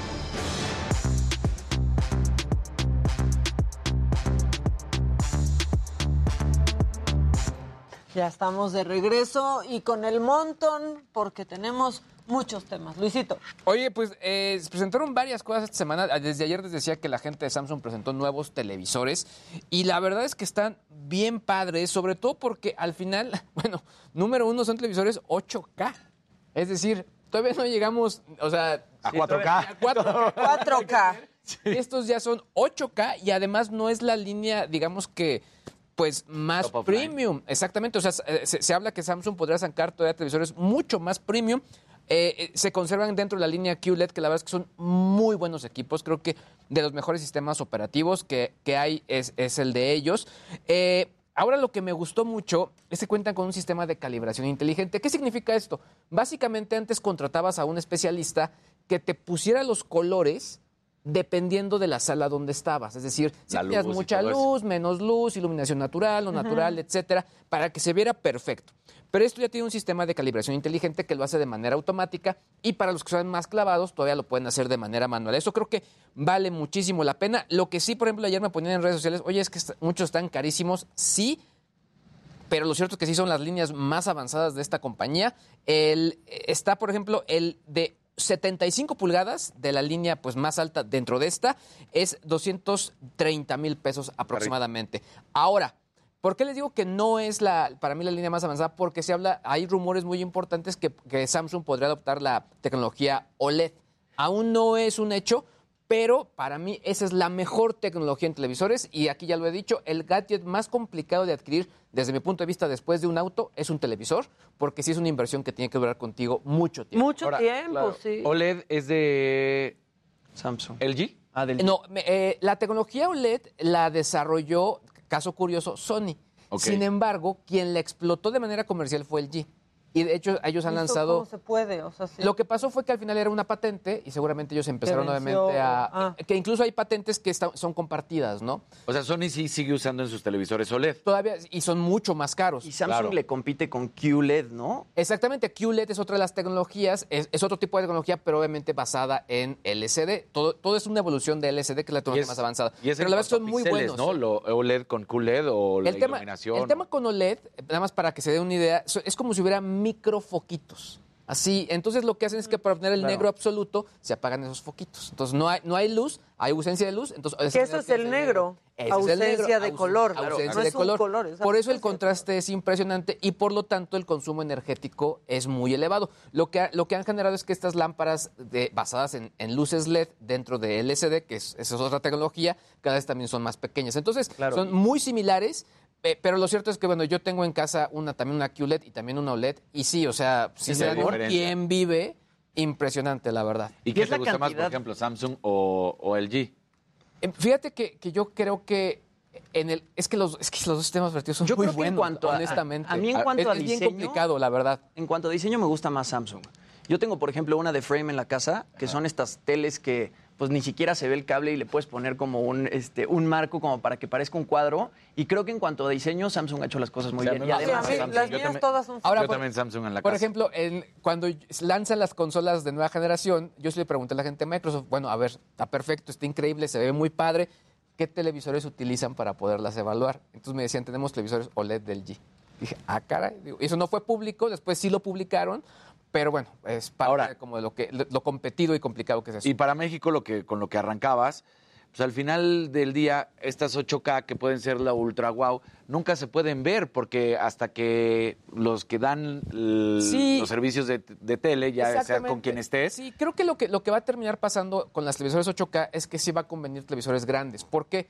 Porque como digamos que vas a poder ver múltiples pantallas en el mismo televisor. Es decir, eh, vas a estar bien jugando Xbox y al mismo tiempo viendo el partido. O sea, no sé, jugando Madden y viendo Sí. el Super Bowl. O sea, ese es un poco el, el modelo que están pensando los, Y lo que los fabricantes. chiflando y comiendo pilotos.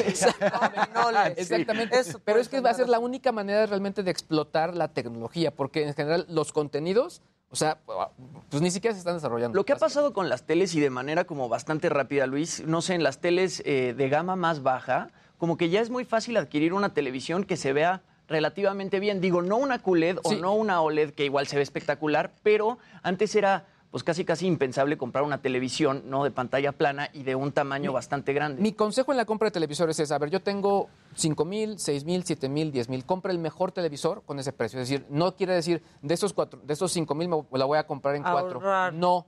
¿Por qué? Porque entonces lo que estás haciendo es que este televisor, por la carrera tecnológica, te puede durar menos.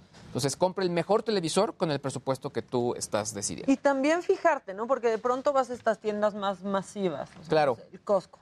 Y encuentras que tienen mejor precio, pero ya tienen ese precio porque son generación anterior. Ahí está el truco. Como las llantas que luego son más baratas Sí. porque ya están caducas. Sí, tienen sí, fecha sí. de caducidad las llantas, por cierto. Pero aquí las teles no están caducas, nada más No, es como pero de es un una anterior. generación anterior, anterior. y sí importa. Cambia sobre todo sí mucho. importa porque, mira, no, no sé, las, las salidas de HDMI, Ajá. no todas las salidas ese son es el gran problema de Samsung. Tiene menos salidas de HDMI, Depende por mucho ejemplo, una Sony y- tiene más. Y el televisor, porque por ejemplo hay salidas de HDMI que están, eh, son de alta velocidad y son, para que son buenas para las, las consolas de nueva generación. Claro. Entonces, muchas veces la gente decía, sí, me compro una consola de nueva generación, PlayStation 5, Xbox Series X o, o S, pero también necesito un televisor con Claro. una entrada de velocidad rápida para que la tecnología de la consola Funcione. funcione.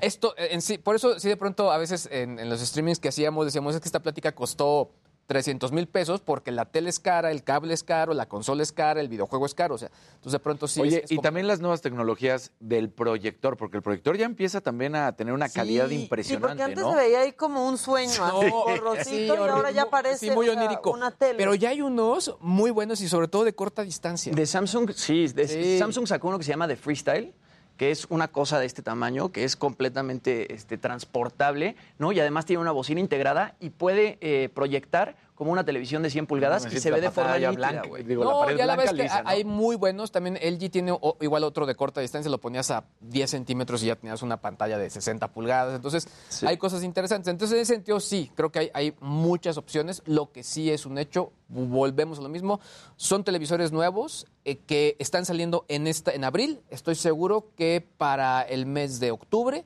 va a haber descuento importante. Eso está ocurriendo con todas las marcas. ¿Cuándo es el buen fin? ¿Octubre, El buen fin es de noviembre. Sí. eh, y sobre todo, normalmente son precios de lanzamiento, muchas veces están en descuento y después viene la temporada de ofertas. Y como lo hemos visto, no, lamentablemente estamos en un buen año, entonces se esperan muchas ofertas. Ahora, por ejemplo, una televisión como esta. Ya lo decíamos hace un segundo, Maca, hacía el hincapié de que te la puedes encontrar en un Samsung, en un Costco, más barato. Pero igual una de estas, pues sí No vale está la pena. mal, Te aguantas pero- un año porque sabes que es de lo Sí. mejor y dices, pues ya la voy a encontrar en esta tienda más barata y solo Sí, tiene un año, claro. ¿no? Eh, El punto importante es, veamos Solo el saber precio qué ahora. hace qué tanto cambió o cuándo va a cambiar. Y sobre todo aquí, a ver, ¿cuántos aparatos voy a conectar? O nada más voy a estar usando plataformas digitales. Claro. Quizá haya alguien, yo no videojuego, entonces nada más con el puro televisor y con el tema inteligente funciona. Y no perder de vista que a veces tenemos buenos televisores y lo único que podemos hacer es comprar un aparato tipo un Chromecast, un Roku o un Apple TV para renovar el televisor y le, le damos nueva vida, ¿no?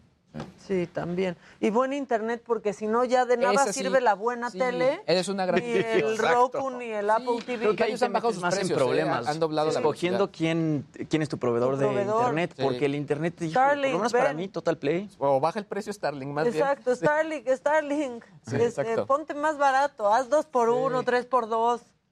¿No? Sí, exacto. Un Julio regalado. Somos cuatro Starlink. sí, exacto. Oigan, la cabina, no yo, porque mira, Casarín, ¿cómo yo preparo eso desde aquí? Yo no podría. Claro. La cabina me está diciendo, tenemos un comparativo, tenemos un comparativo. Ahí está Luis Miguel con el look de Casarín. No soy yo.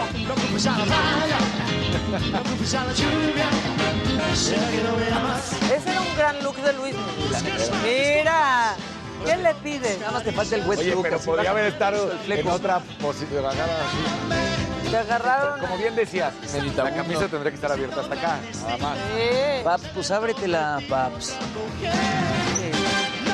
Porque aparte sí era tu Lord Luis. Ah, claro. Yo no lo niego. Es su Claro, religión. ve. Es su Pero sí, mira, religión. la camisa tendría que estar acá y ese es el cuello Mao, además. ¿Es Pero cuello ¿cómo va? Mao? Sí. No, No, mamá. Mira, eso Pero ve que ve. Muy bien, Casarín. Casarín. Y eso que no lo conocieron cuando andaba desatado hace unos años. Uf. Uy, en serio, en serio. Lo, lo que pasa es que sí, ya se volvió una persona de bien. Pero alborotando el Casarín, gallinero, Mac. ¡Qué bárbaro! ¡Qué cosas! ¡Qué bárbaro! Sí, sí. Le metí el diablo a Casarín. Oigan, vamos a un corte, pero al volver vamos a hablar sobre lo que les está pasando a las meras de la Ciudad de México, porque dicen que es la ciudad que lo tiene todo, hasta plaga, hasta plaga, las palmeras. Vamos a platicar con el doctor Héctor Benavides sobre esto. Vamos un corte y ya volvemos.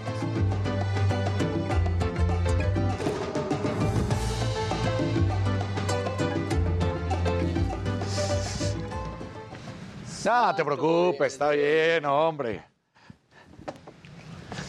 No culpes a la lluvia. Sí, Luis Missy ¿Será que es. no me amas? Eh, no manches, ¿cómo creen? Para nada pueden Nadie puede negar a. Luismi. No, pero es su, o sea, es su santo patrono. Claro. Es su santo patrono. Nadie puede negar a Luismi, déjense Ew. de hacer locos.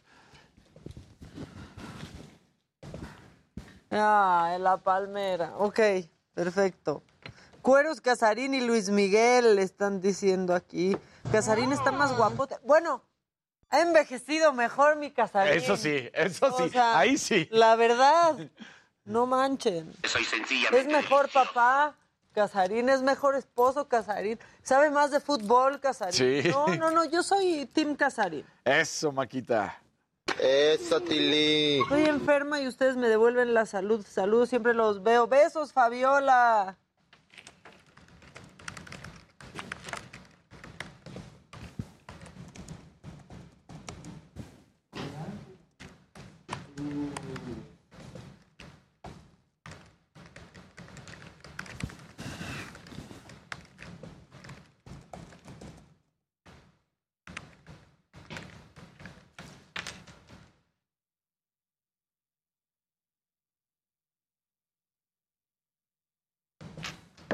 Em, en lugar de la palmera que pongan un cactus, a ver si no se le... Pero, o sea, es que ya lo que pongan ya no es igual. Ya va- vamos a decir la jacaranda. Sí. Pues es que, Que pongan otra palmera. honestamente, Además, este gobierno de exacto, yo dije, ciudad pues, ¿cuál es la bronca? Pon otra todos los palmera. puntos de referencia de Paseo de la Reforma, Sí, ya. honestamente. Ya está modificado. Muchas gracias. No, no he visto de First Lady. Ustedes ya la vieron, ¿no? No, no, lo he visto.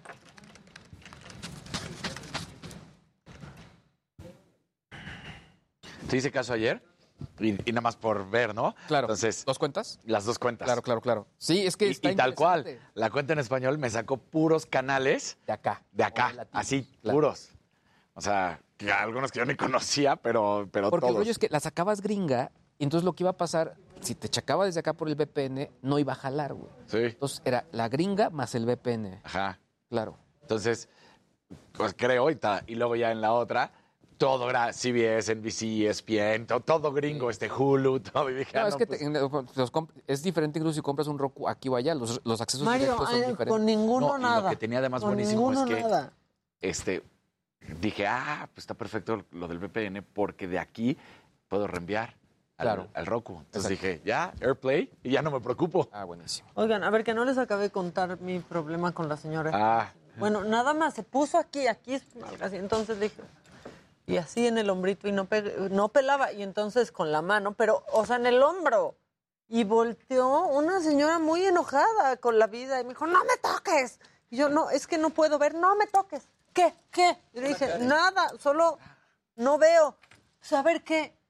Este, y Enrique Burak estaba junto, y entonces nos volteamos a ver como de, ¿qué hago? ¿Me- ¿Crees que me maten? ¿Crees que me maten hoy? ¿Que hoy muera? Y ya pues, nos dio risa y ya se fue. Y la señora, muy educada, le dice a Enrique Burak, perdón, pero es que me empujó, perdón, pero es que algo... Y no la empujé, no nada. Nada. pasa que muy enojada. Es más frecuente encontrar, o o es más bien, es menos frecuente encontrarte a alguien amable. O sea, hace poco eh, íbamos a, ayer a un, a un- a un tema familiar. Entonces pedí como, no ya sabes, el güey es como te manda y de pronto hace, te hace cruzar de manera horrible. Entonces pedí el paso con la mano y la verdad es que dos personas súper amables, hasta un microbusero, nos dio el paso. Pero, y, y le decía a María José, le digo, es que esto es sui generis, no ocurre. Porque No. la gente de pronto. Sí, es raro, es lo raro, no Es- es ya es lo raro. en esta semana me han pintado dedo cuatro veces, así de que... ¿Qué les hiciste, caso? Nada. O sea, si- Casarín, mira. O sea, Es si- Jimmy, Es Jimmy. Josué, Claro. así, pues estoy contando. O sea, o sea, ¿Cuántos circulando así, cabina, muchachos? circulando así normal, de repente me dan, y yo, ¿qué les pasa? No, es- es- en serio, está, está cañón. O sea, ya da temor pues ver quién está al lado. Ah, bueno, ayer, por ejemplo, ya ves que en Insurgentes el límite es de 50, ¿no? Sí. Pues yo venía a 50 y entonces me pasaron y me pintaron dedo por venir a 50 y dices, pues, Y es güey, es, es la O sea, velocidad nos que está, no dos puedo hacer nada. entre las bicis y el metrobús. Todos los días, en punto de las 2 de la tarde, yo soy Jesús Martín Mendoza y te invito. Estamos al aire ya y a ver, este, pues ya hablamos de esta glorieta de La Palma en Paseo de la Reforma. Este fin de semana va a ser retirada, no hay vuelta atrás porque pues ya está muerta, ¿no? Este, y pues ahí está Israel Lorenzana. Ahora sí que como como Yalitza en Roma, no puedo, estoy muerta, dice la palmera Israel. Sí, así es, Maca. Lamentablemente ya van a retirar esta palmera que tiene más de 100 años instalada en la glorieta que lleva precisamente el nombre de la glorieta de La Palma aquí sobre Paseo de la Reforma. Pero además se han retirado más de 100 palmeras en diferentes alcaldías en la Ciudad de México, Maca. Aquí estamos observando cómo los trabajadores comienzan a retirar la base de una palmera ubicada aquí también exactamente a un costado de la glorieta de La Palma. Están trabajando, ya la van a retirar. Y bueno, pues como lo señalas, será el próximo domingo cuando se lleve a cabo un acto simbólico por la importancia histórica de esta palmera aquí en la Ciudad de México. Se estima que tiene más de 100 años en este sitio, Maca. Y bueno, pues tras haber, haberse infectado aparentemente con un hongo, el cual todavía es desconocido para las autoridades, pues va a ser retirada esta palmera de aquí de la glorieta de La Palma. Fíjate que las autoridades del gobierno de la ciudad han dado a conocer que los ciudadanos van a poder decidir a través de una encuesta en la plataforma Plaza Pública qué árbol quieren que se plante en el sitio y si se debe de cambiar el nombre de la glorieta porque pues ya no va a haber palma, automáticamente habría que cambiarle el nombre. Nosotros platicamos con algunas personas, Maca, y todas coincidían en que está bien que se retire, si ya está muerta, pues ya no tiene sentido que esté en este lugar, pero también nos decían que sería bueno que se instalara otra palmera para que además de que continuara el nombre de la glorieta de la palma, bueno, pues para muchas personas es icónica esta palmera, este se ha convertido también ya en parte pues del paseo de la reforma junto con el ángel de la independencia y por supuesto también la Diana Cazadora. Pues Maca, es la información que yo te tengo. Será el próximo domingo durante la tarde-noche cuando se lleve este acto simbólico para retirar ya esta palmera de más de 100 años aquí. Imagínate todo lo que vio esta palmera, Mar. Es que yo estaba viendo que el primer registro ya fotográfico que hay de esta palmera es de 1920. Sí, sí, o sea, son, estamos hablando prácticamente 100 años que ha estado aquí. Ha pasado, pues, sismos, terremotos, marchas, manifestaciones. Bueno, ¿qué te puedo decir? Todo lo que vio esta que no palmera, que finalmente. Sí, lo que no he visto. Secuestros, Sí, asaltos, primeros dice- besos, todo. dicen los que saben, si esta palmera hablara, imagínate qué cosas diría. Sí, ahí sí nos delata a todos los chilangos, ¿eh? Esa, esa palmera. Oye, donde no lleven a la estatua de Colón. Pues mira, habrá que ver porque ya quitaron la de Colón allá, a lo mejor se la traen para acá. Ojalá, eso seguro, eso seguro no va a pasar, pero bueno, pues ya, ya veremos qué, qué pasa. La verdad es que sí está en el corazón de todos los chilangos. Yo creo que pues Sin duda. la hemos visto o nos acordamos. Yo me acuerdo la primera vez que la vi en mi vida, por ejemplo, ¿no? Platicaba en mi podcast eso que, que justo me acuerdo el día que, que la vi. Ustedes seguro tienen una historia. Sí, ¿no? Muchos años, ¿no, Maca? Que la viste hace muchos años, ¿no? Mira Israel, mira Israel. El que no me dice blanca ve cómo me va. O sea, ya también, ¿eh? Mi cilantro. Que nos cuente, Cilantro, cómo fue, cómo, cómo fue cuando cubrió la ¿Cómo fue plantación tu de La primera Palma. vez en la, en la- Exacto. ¿Cómo fue cuando, cuando fuiste a la cobertura que la plantaron, Lorenzana? Cobertura. No es cierto, Maca, era pura broma. No, de hecho, la reina Isabel tal vez sí fue. Tal vez- Seguro. Oigan, este, bueno, pues aquí vamos a seguir nosotros. Muchas gracias, Israel. Te mando un abrazo. Eh, que tengas un buen viernes, ¿eh? Gracias. Fin de semana. Un abrazo. Bueno, y para hablar justamente de esto está el doctor Héctor Benavides. Él es investigador del Instituto Nacional eh, de Investigaciones Forestales, Agrícolas y Pecuarias, el INIFAP. ¿Qué le está pasando a las palmeras en la Ciudad de México, doctor? ¿Cómo estás? Bienvenido. ¿Qué tal, Maca? Buenos días. Pues sí, lamentablemente hemos tenido este problema en los últimos dos años con, con esta... pues yo, yo, ya, yo lo llamaría un síndrome porque es una relación de varias cosas que están pasando y que pues nos está afectando seriamente. Afortunadamente ya se está llevando a cabo este proyecto de investigación que nos permitirá conocer con mayor detalle cómo, con- cómo controlar y prevenir este problema en el futuro, lo más pronto que se pueda va a ser ideal. Todavía no termina el proyecto, pero en eso, en eso se está trabajando. ¿Qué es lo que está sucediendo? Porque, o sea, no es solo esta palmera, son muchísimas más. ¿Qué, qué está pasando? Sí, este, la, la, las condiciones de la ciudad han cambiado. eh, yo soy un convencido de que si alguien tiene dudas del calentamiento global, ya tenemos muchos ejemplos de lo que, de lo que se está sintiendo por este fenómeno.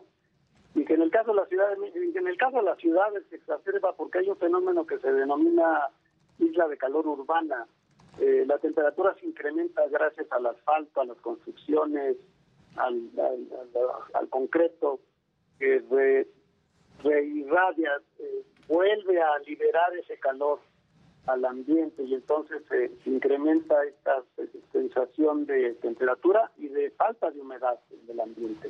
Entonces eso, eso también está afectando a nuestros, a nuestros árboles. Y de ahí pues la, la importancia del mantenimiento en tiempo y forma de, de los árboles, de las áreas verdes, de, los árboles en las calles, las podas adecuadas, el, la- el monitoreo de, de los árboles, de que no presenten alguna afectación y si la presentan, detectarla rápidamente y, y actuar en consecuencia. Aquí, en este caso, Maca, perdón, eh, pues fue algo que no era lo normal que, que estuviéramos viendo en las palmeras, ¿sí? en los últimos desde décadas, pues, años. Y eso empezó a presentarse en, la- en los últimos, en el último par de años, yo creo. Doctor Héctor, eh, eh, acá Luis G.I.G., eh, se, está se están obviamente eh, postulando distintos eh, plantas o, algún tipo de árbol que podría estar en lugar de la palma. Eh, tomando en cuenta esto, las nuevas condiciones, el calentamiento global, ¿qué sería lo más recomendable, sobre todo, pues para que pueda tener incluso esta imagen icónica que- que le daba justo la palma en reforma? Claro, eh, estaba oy- oyendo a su reportero y, y creo que en este momento meter a una, una palmera en el lugar donde estaba la palmera sería un poco riesgoso porque es como meter a un enfermo a un cuarto donde hay enfermos. ¿sí? No, no, Claro. no sería lo más recomendable porque todavía no no tenemos, no hemos no se ha decidido qué, qué, qué procedimientos se deben de seguir para controlar esta afectación. Cuando ya tengamos ahora sí que la receta, no va a haber problema. Pero, sin embargo, el lugar es un lugar ideal para establecer, mi personal punto de vista, un árbol majestuoso. Es una glorieta bastante ancha que, que permitiría el desarrollo de un árbol que puede alcanzar grandes proporciones y sin que afecte nada, porque no hay no hay cables, no hay postes, no hay señalización. Este, y con un correcto, con tra- un trabajo adecuado de poda, podemos ir conformando ese árbol con el paso de los años a que tenga una gran dimensión. Tenemos especies en México que pueden alcanzar gran tamaño, como los fresnos, como los ahuehuetes, e incluso ya hablando de este entorno del calentamiento global, a lo mejor hasta una ceiba, que es una especie más tropical, pudiera, pudiera funcionar ahí. Hola, doctor, buenos días. Sí, adelante. Sí, lo saluda Jimmy Sirven, discúlpeme. Este, justamente hablando de las especies de árboles, ¿usted cuál cree que sería pues la más indicada para plantar en ese lugar? Porque dice que se podrían plantar diferentes especies, pero tomando en cuenta pues las condiciones eh, climáticas de la Ciudad de México, ¿usted qué plantaría en ese lugar? En lo personal yo me inclinaría o por un fresno o por un ahuehuete, que son, eh, la Ciudad de México tiene muchos fresnos, claro, digamos, técnicamente no es así como la mejor opción, pero es un árbol muy identificado con, con los chilangos, como decía Maca, este, el 30%, 35% de los árboles de la ciudad son fresnos, eh, que es una especie nativa, además, es- de, de acá, de nuestros rumbos y el ahuehuete pues con más ganas también una claro requiere un muy buen mantenimiento y un abasto asegurado de, de agua en el caso de Sí. y el freno también ¿eh? Doctor, buenos días. Daniel López Casarín. Una pregunta. ¿Se pudo haber prevenido esta pues plaga, esta infección que tuvo la palmera, la palma? Eh, fue eh, yo eh, sé que este, este tipo de, de afectaciones eh, surgen de repente y en el caso de esta afectación que se está presentando es muy rápida cuando cuando vemos los primeros síntomas en, en, en una palmera eh, en un periodo de tres meses muy probablemente muere. El, el problema es que las palmeras crecen por arriba en el ápice, en lo que términos campiranos se llaman el cogollo de- de- del individuo. Entonces, lo primero, lo primero que se empieza a morir son las, las hojas nuevas. Entonces, este, la afectación es muy rápida y, y- y creo que nos tomó por sorpresa la presencia de este, de este grupo de microorganismos que las están afectando eh, y, sin tener la experiencia previa, porque no habíamos tenido ese, ese tipo de, de situación en la Ciudad de México. Es lo que te iba a decir, doctor. O sea, sí se sabe muy poco al respecto, ¿no? También se sabe, pues, cuántas más, cuántos más árboles o cuántos más de, de estas palmeras puedan estar, pues, ya infectadas de esta plaga. Sí, lamentablemente este, esto se fue dispersando por diversos puntos de la ciudad, por lo menos los que yo recorro con más frecuencia, que es Miguel Hidalgo, Coyoacán, Benito Juárez.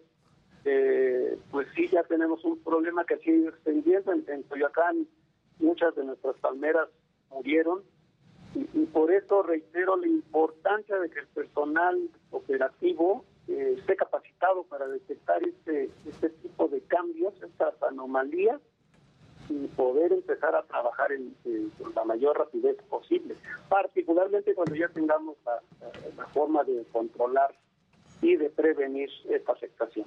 Oiga, doctor, y en caso de que esta plaga no hubiese existido, eh, ¿cuánto tiempo pudo haber llegado a vivir esta palma?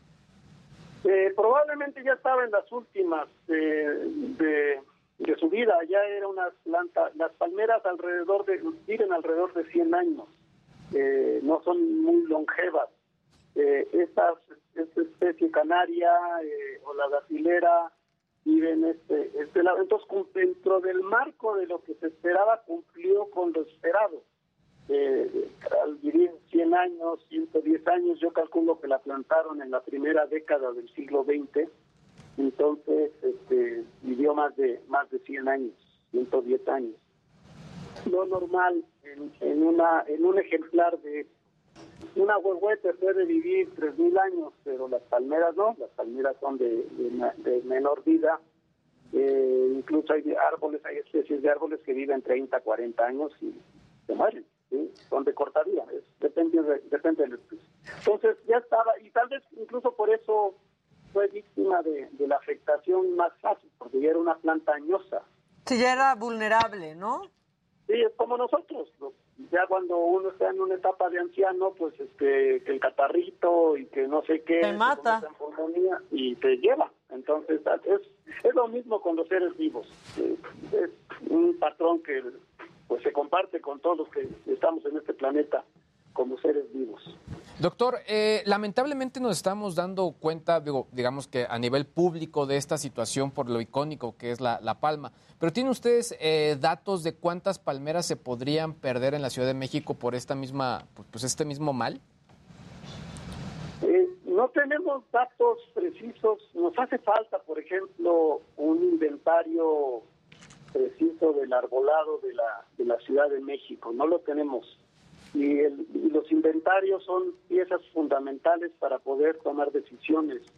Yo ahorita estoy por terminar un proyecto de investigación en el bosque de Chapultepec, en el cual, después de sus siete siglos de existencia del bosque de Chapultepec, la primera sección, eh, por primera vez vamos a tener los datos precisos de cuántos árboles son, dónde están, qué especie es, pero con ello ya tienes elementos de, de juicio para, para prevenir incluso situaciones, ¿no? Porque ya sabes cuál es la magnitud del recurso. En el caso de la Ciudad de México, en, en su, en su total, no lo tenemos y hace falta. Ahora, inventario hace falta. También, por ejemplo, y aquí lo está diciendo la gente, yo no lo había pensado, un agüehuete podría afectar en la visibilidad. Lo que pasa es que la palmera era ideal para los automovilistas también, en donde no, no te estorbaba a la, bueno, a los automovilistas no, no, no les estornaba, Visualmente. estorbaba nada visualmente, y aquí pues estamos viendo un agüehuete y Y habrá que ver en el tema de las Parece raíces, chiste que ¿no? estemos hablando de este tema, pero pues es la verdad. Y luego estos agüehuetes, las raíces y levantan todo en donde están. O sea, Es, es las raíces. no sé, no, no está tan fácil, ¿no? Es correcto, es, es cierta esa, eh, digamos, ah, no faltaría el arquitecto paisajista o el arquitecto que dijera vas a romper la visual de- del paseo de la reforma. Es correcto, es cierto, la palmera no ocultaba gran cosa, es muy delgada. Y de las raíces, eh, yo sí estaría un poco, estaría confiado a que es un espacio muy amplio, entonces eh, difícilmente llegaría a rebasar esa, ese, esa anchura de la glorieta. Coincido y, sería un factor a valorar la visual. Por ejemplo, hacia el castillo de Chapultepec. Por acá dicen que unas jacarandas, porque eh, tener representación las mujeres por el morado también. No sé, o también dicen que una, una palmera metálica, este, bueno, pues algo, pero la verdad es que sí es un todo, todo un tema. Doctor, gracias por platicar con nosotros. Este, y algunos consejos, están preguntándonos aquí en el chat para saber, pues cuando un árbol afuera de nuestra casa ya está muerto y se tiene que pedir que, que se lo lleven, que eso hay muchísimos, ¿eh? En, en la, la colonia Roma está llena de árboles que ya están muertos, esa es la verdad. Sí, es, este, es algo que le corresponde a las alcaldías. Eh, yo sugiero a los ciudadanos que hagan su petición a la alcaldía por escrito la entreguen a, a la dependencia a cargo de, de los trámites y que les acusen de recibido para dejar constancia de que se está solicitando el retiro de ese, de ese árbol porque está muerto. Sí, que se vuelve peligroso, ¿no? Cuando hay ventarrones, Claro. este, lluvias, la verdad. Que ves cómo los tienen que luego andar talando los que ya están porque pasa eso. De hecho, ¿cuál es la altura, doctor, de esta palmera? Eh, se calcula de unos 25 metros de, al- de alto, este, que eh, ha- habla de su edad también. Claro. Oiga, doctor, y en el... Los- perdón que reitere lo de los vecinos, pero que no tomen la- la- los derribos por su mano, por su cuenta, es un delito ambiental, este, Exacto. Claro. severa- sever- severamente penado. Entonces, que, que hagan los trámites necesarios ante la alcaldía y que dejen registro de su petición. Claro, o sea, porque aunque ya esté muerto, ¿no? O sea, aunque ya esté muerto el árbol, no pueden llegar y cortarlo, se meten en un problemón. Problemón. Y, y a ese tipo de árboles nosotros en el ámbito técnico los denominamos árboles de riesgo o de alto riesgo porque pueden caer, pueden provocar daño a las personas, puede ser que se no los y las de, de riesgo que son generalmente. eh, Y para como están instalados cables de las calles, o sea, tampoco lo puedes hacer porque entonces ya están los árboles muertos enredados con los Sí. cables Que hay muchos cables que también ya están muertos. Que ya, que ya también están es muertos, que ahí. unos están colgando, o sea, la verdad es que sí hay que reportarlo en la alcaldía. Doctor, muchísimas gracias, te agradezco mucho por estos minutitos de entrar y platicar de, de esto, que parece, parece chiste, pero la verdad es que cómo, cómo se habla del tema de la palmera y cómo nos ha pesado a, a muchos. Muchas gracias, doctor. A todos. A todos, es. la verdad. Un gusto estar con ustedes, Maca. Un abrazo, el doctor Héctor Benavides del Instituto Nacional de Investigaciones, perdónenme, Forestales, Agrícolas y Pecuarias. Se nos va la palmera, no nos pongan el agüehuete porque no vamos a ver, pero bueno, ya veremos qué, qué se pone ahí. Yo sí sentí feo la, No, claro. la palmera, o sea, la, la- la neta, la neta. Pero bueno, vámonos a un corte y regresamos. Antes, eh, bueno, pues les digo que abril es el mes de la concientización sobre el estrés y al volver vamos a hablar con el doctor Salvador Guerrero sobre esta situación por la que atraviesan muchos mexicanos. De hecho, esta semana salió un estudio que dice que los mexicanos, o sea, México es el país número uno en estrés laboral. Ya volvemos con ese, con ese tema. No se estresen, aquí estamos nosotros.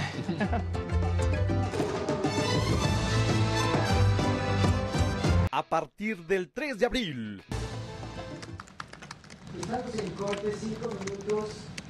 Yo, fíjense que yo también había pensado, este, que una estructura metálica como una palmera así que se viera perrísima. Eso estaría padrísimo. Ajá. Sí, Que no en- se en- caiga. En homenaje a. En homenaje a, o sea, eso también Es un- había sí. pensado. Déjenme, ustedes. Además, ¿cuánto tiempo tardaría en crecer un ahuehuete o crecer una, Sí, una jacaranda? O sea, se va a ver también, bien pero- cucho muchísimos años. Este, ahora imagínate, llenar esos zapatos, si lo sabré yo, pero imagínate claro. esa, esa palmera llenando los zapatos, o sea, no, no. No, no, no, no. Este, una escultura de una palma, todos dicen. Yo ya llevo más de cinco años metiendo oficios y hasta mi mamá dio plantas para que quitaran un árbol. Mejor mi mamá se murió y sigue el árbol sin quitar. Ay, Xochitl, no, te mando un abrazo. Fíjense que el otro día fuera de mi casa se cayó un cacho de un árbol tote ya muerto. Y pues fue rápido, la verdad es que hablé al 911. Soy fan de hablar al 911, se, lo, se los tengo que decir, porque aparte es la línea para todas, para todo Cualquier tipo de urgencia. cosas que Sí. necesitas. O sea, ya sea que quitar un coche que te está estorbando, ya sea que se cayó un árbol, ellos canalizan, ¿no? Y Claro. creo que funciona bastante bien, esa es la verdad, me han contestado siempre. ¿Sí te han atendido muchísimo, Mandan la ayuda este, necesaria. ¿Y llega siempre, rápido? Sí, completamente. Entonces, bueno, llamé al 911 Malo. porque se cayó hasta un cacho de mi fachada con... Es que eso está muy peligroso. Es que eso es lo más Muy peligroso. Y llegaron y lo cortaron en friega. Un desastre porque cerraron toda la Sí. calle y es súper peligroso. Se fue el internet, tuvo que ir el del internet porque están ahí todos así. Sí, es que como tenemos todos los cableados... eh, Sí, horrible. Es que el cableado es horrible, aquí en la ciudad. Hace poco fui a, que ser- a Querétaro y sí como que en el centro hicieron un trabajo pues muy padre de ocultar todos los la- el cableado ba- bajo, bajo que sí debería ser. Y se ve muy bien. Les costó- Sí. Yo sé que les costó mucho trabajo, pero la- es que esta ciudad tendría que hacer lo mismo, porque hay mucho cable O sea, inservible. en, en Polanco se hizo. Sí se puede hacer, nada más que... Eh, Cuesta muchísimo. Exacto, si es una inversión que no la- no- nadie quiere afrontar. Por eso aquí tenemos cables hasta, bueno...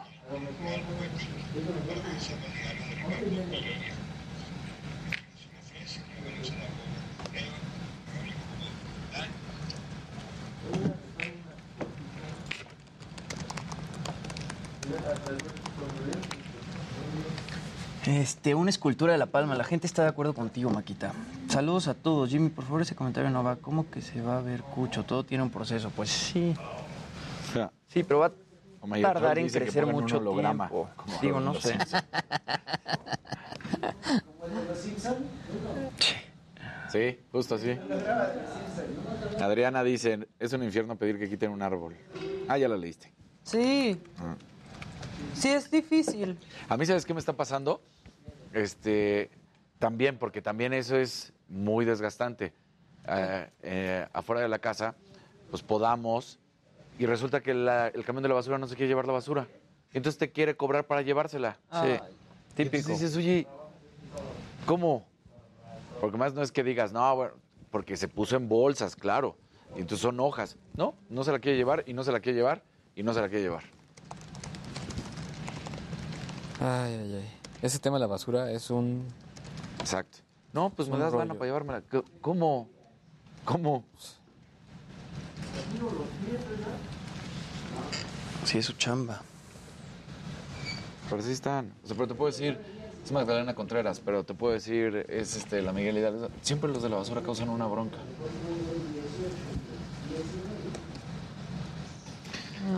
Ah.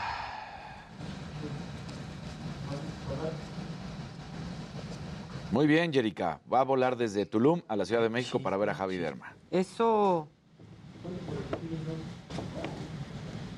Maca, yo la fabrico con luz y música. ¿Qué? ¿La palmera, David? Palmeras son bellísimas, ya que ni le piensen. Ya venden los árboles grandes, lo que necesita es. Lo, lo que se necesita es naturaleza para que para que quieren un pedazo de metal ahí. No de Navidad. Uy, yo no quiero un pedazo de metal ahí. Eso. Palitos y bolitas, de lunes a viernes, 7 a 8 de la noche, solo en Heraldo Televisión.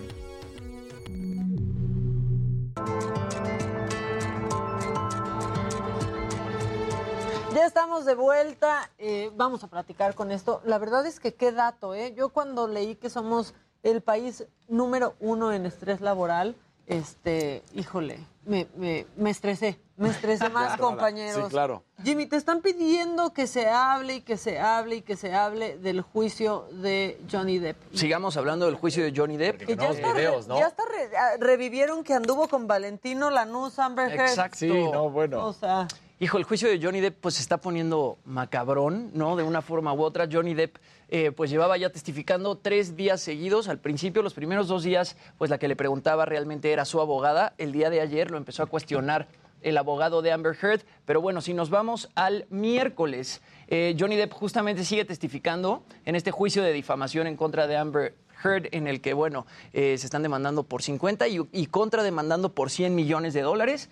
Bueno, lo que dice Johnny Depp es que todo el tiempo estaban discutiendo, no tanto que cada vez que estaban de viaje, él rentaba una habitación extra en el hotel para poder irse cuando empezaban a pelear. Dijo que normalmente cuando peleaban él optaba por esconderse en el baño y esto era lo mismo que él hacía cuando tenía 11 años y su mamá lo violentaba. Están saliendo como muchos recuerdos de Johnny Depp de su infancia, de cuando empezó a consumir drogas justamente a los 11 años, que le robaba las pastillas a su mamá.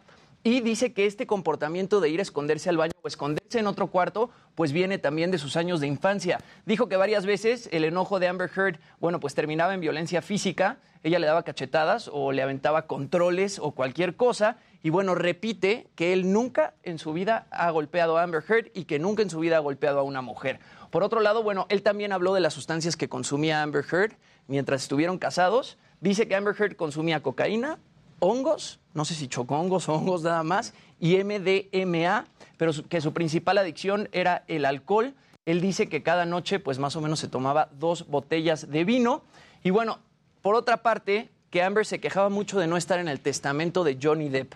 Eh, se quejó. Ay. Se ¿Por qué quejaba. tiene que estar ahí? Claro, no tendría por qué estar en el testamento de Johnny Depp. Se quejaba también de que no firmaron un acuerdo prenupcial, ¿no? Y eso fue lo que desencadenó toda la bronca de Australia, cuando Johnny Depp perdió el dedo. Eh, ellos acordaron firmar un acuerdo postnupcial. Y entonces el abogado de Johnny Depp habló con Amber Heard para explicarle un poco de qué se trataba el acuerdo postnupcial.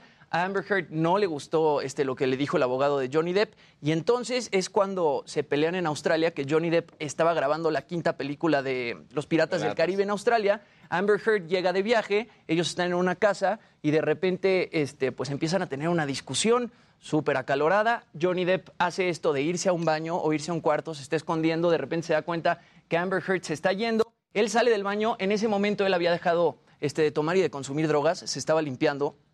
Entonces él cuenta que no sabía dónde estaba Amber Heard en la casa él baja al bar de la casa y en ese momento de frustración, en ese momento de estrés, se sirve unos shots de vodka, se los toma y en ese momento es cuando llega Amber Heard, lo encara, le empieza a decir este, de cosas, ella agarra la botella de vodka, se la avienta a Johnny Depp, la primera botella de vodka se estrella contra la pared, Johnny Depp se para, agarra otra botella de vodka, se vuelve a servir un shot, este, sí, de alcohol, se lo toma otra vez y Amber Heard agarra esta segunda botella y es cuando Johnny Depp está sentado en la barra del bar con la mano este, recargada justamente en la mesa. Amber Heard avienta esta segunda botella, le pega la botella en el dedo y ahí es cuando Johnny Depp pierde parte de su dedo. En el juicio mostraron una foto del dedo y algo espeluznante, evidentemente no lo vamos a mostrar aquí porque...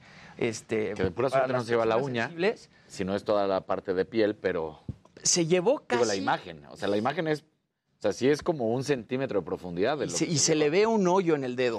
Además, eh, dice Johnny Depp que Amber Heard le apagó un cigarro en la cara y pues ahí Johnny Depp termina dando este, en el hospital. Después, eh, pues él menciona muchas peleas. Menciona otra pelea en la que Amber Heard le empieza a pegar en la casa, Johnny Depp se voltea, en un momento la abraza y Amber Heard de esa pelea lo acusó de haberle dado un cabezazo y haberle roto la nariz.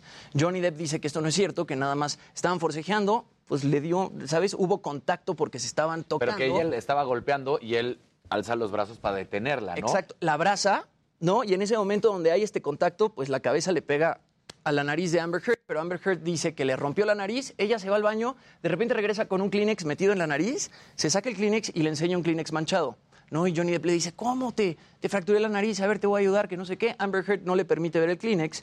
En ese momento, ella lo tira en un basurero y cuando se sale, Johnny Depp va al basurero, agarra el Kleenex y se da cuenta que era barniz de uñas lo que estaba en el Kleenex. Eso es lo que se dice, ¿sabes? No podemos tomar este, ningún lado porque cada quien está tomando... Sí, o sea, ahorita es el lado de Johnny Depp y está demostrando, pues, pues todos estos abusos de acuerdo a lo que él vivió y de acuerdo a lo que, pues, es la defensa de Johnny Depp. Hasta antier, todavía el juicio era muy de Johnny Depp porque lo estaba interrogando su propia abogada. Entonces estaban presentando pruebas para demostrar que Amber Heard era la que realmente pues estaba violentando de una forma u otra a Johnny mensajes Depp. de texto de Johnny Depp con los papás, ¿no? De Amber Heard. Exactamente, sí, elogiando a la mamá de Amber Heard. Ayer es cuando ya la cosa se pone pues más difícil para Johnny Depp porque la empieza este, a- lo empieza a cuestionar el abogado de Amber Heard. Entonces ahí le están sacando cosas a Johnny Depp, sacaron por ahí unos mensajes que él eh, se mandaba con un amigo en el que la calificó de bruja. Dijo, en, estos mensajes mencionaba, hay que, hay que ahogarla y hay que quemarla y después voy a tener sexo con ella para asegurarme de que está muerta. Unos mensajes que, aunque sea come, aunque él lo haya visto como un chiste o, o como algo cómico que decir, pues esas cosas jamás en la vida se dicen. En el juicio de ayer, eh, Johnny Depp por ahí soltó un par de lágrimas, ¿no? Acordándose y escuchando los audios que, prestó- que presentó Amber Heard. Eh, también presentaron una foto en la que Johnny Depp está, este, está acostado, está dormido y tiene un, un helado este, pues derretido en las piernas. Ella tratando de demostrar este, pues, la adicción al alcohol y a las drogas de, La cual de Johnny él Depp. nunca ha negado. Él Y nunca ha negado. este caso lo- Que desde los 11 años. Esto- A mí me este parece- lo van a hacer serie.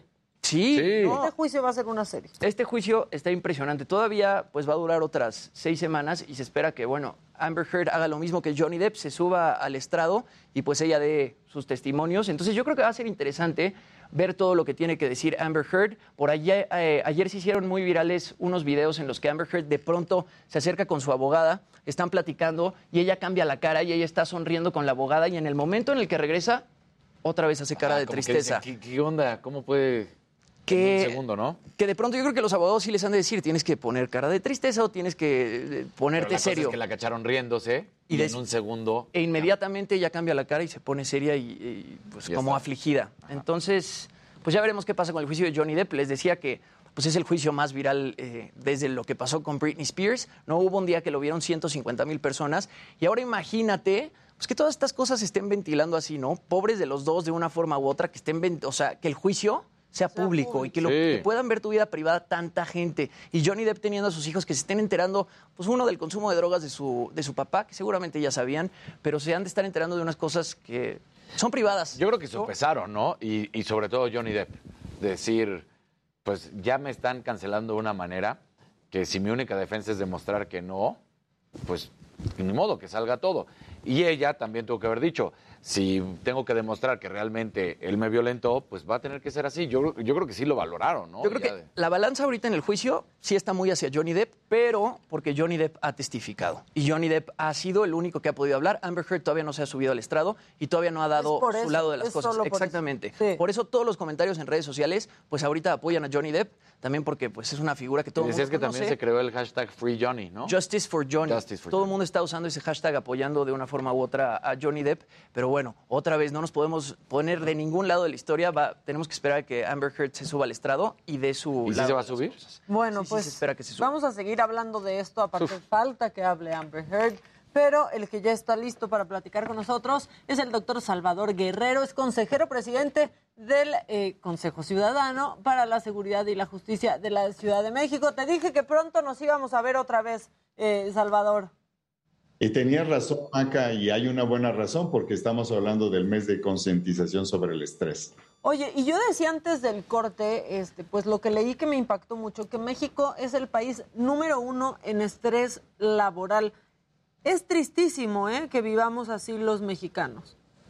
Fíjate que yo creo que en México hay muchos más datos que en muchos otros países. No me imagino cómo será el estrés laboral en el Congo o será en la India.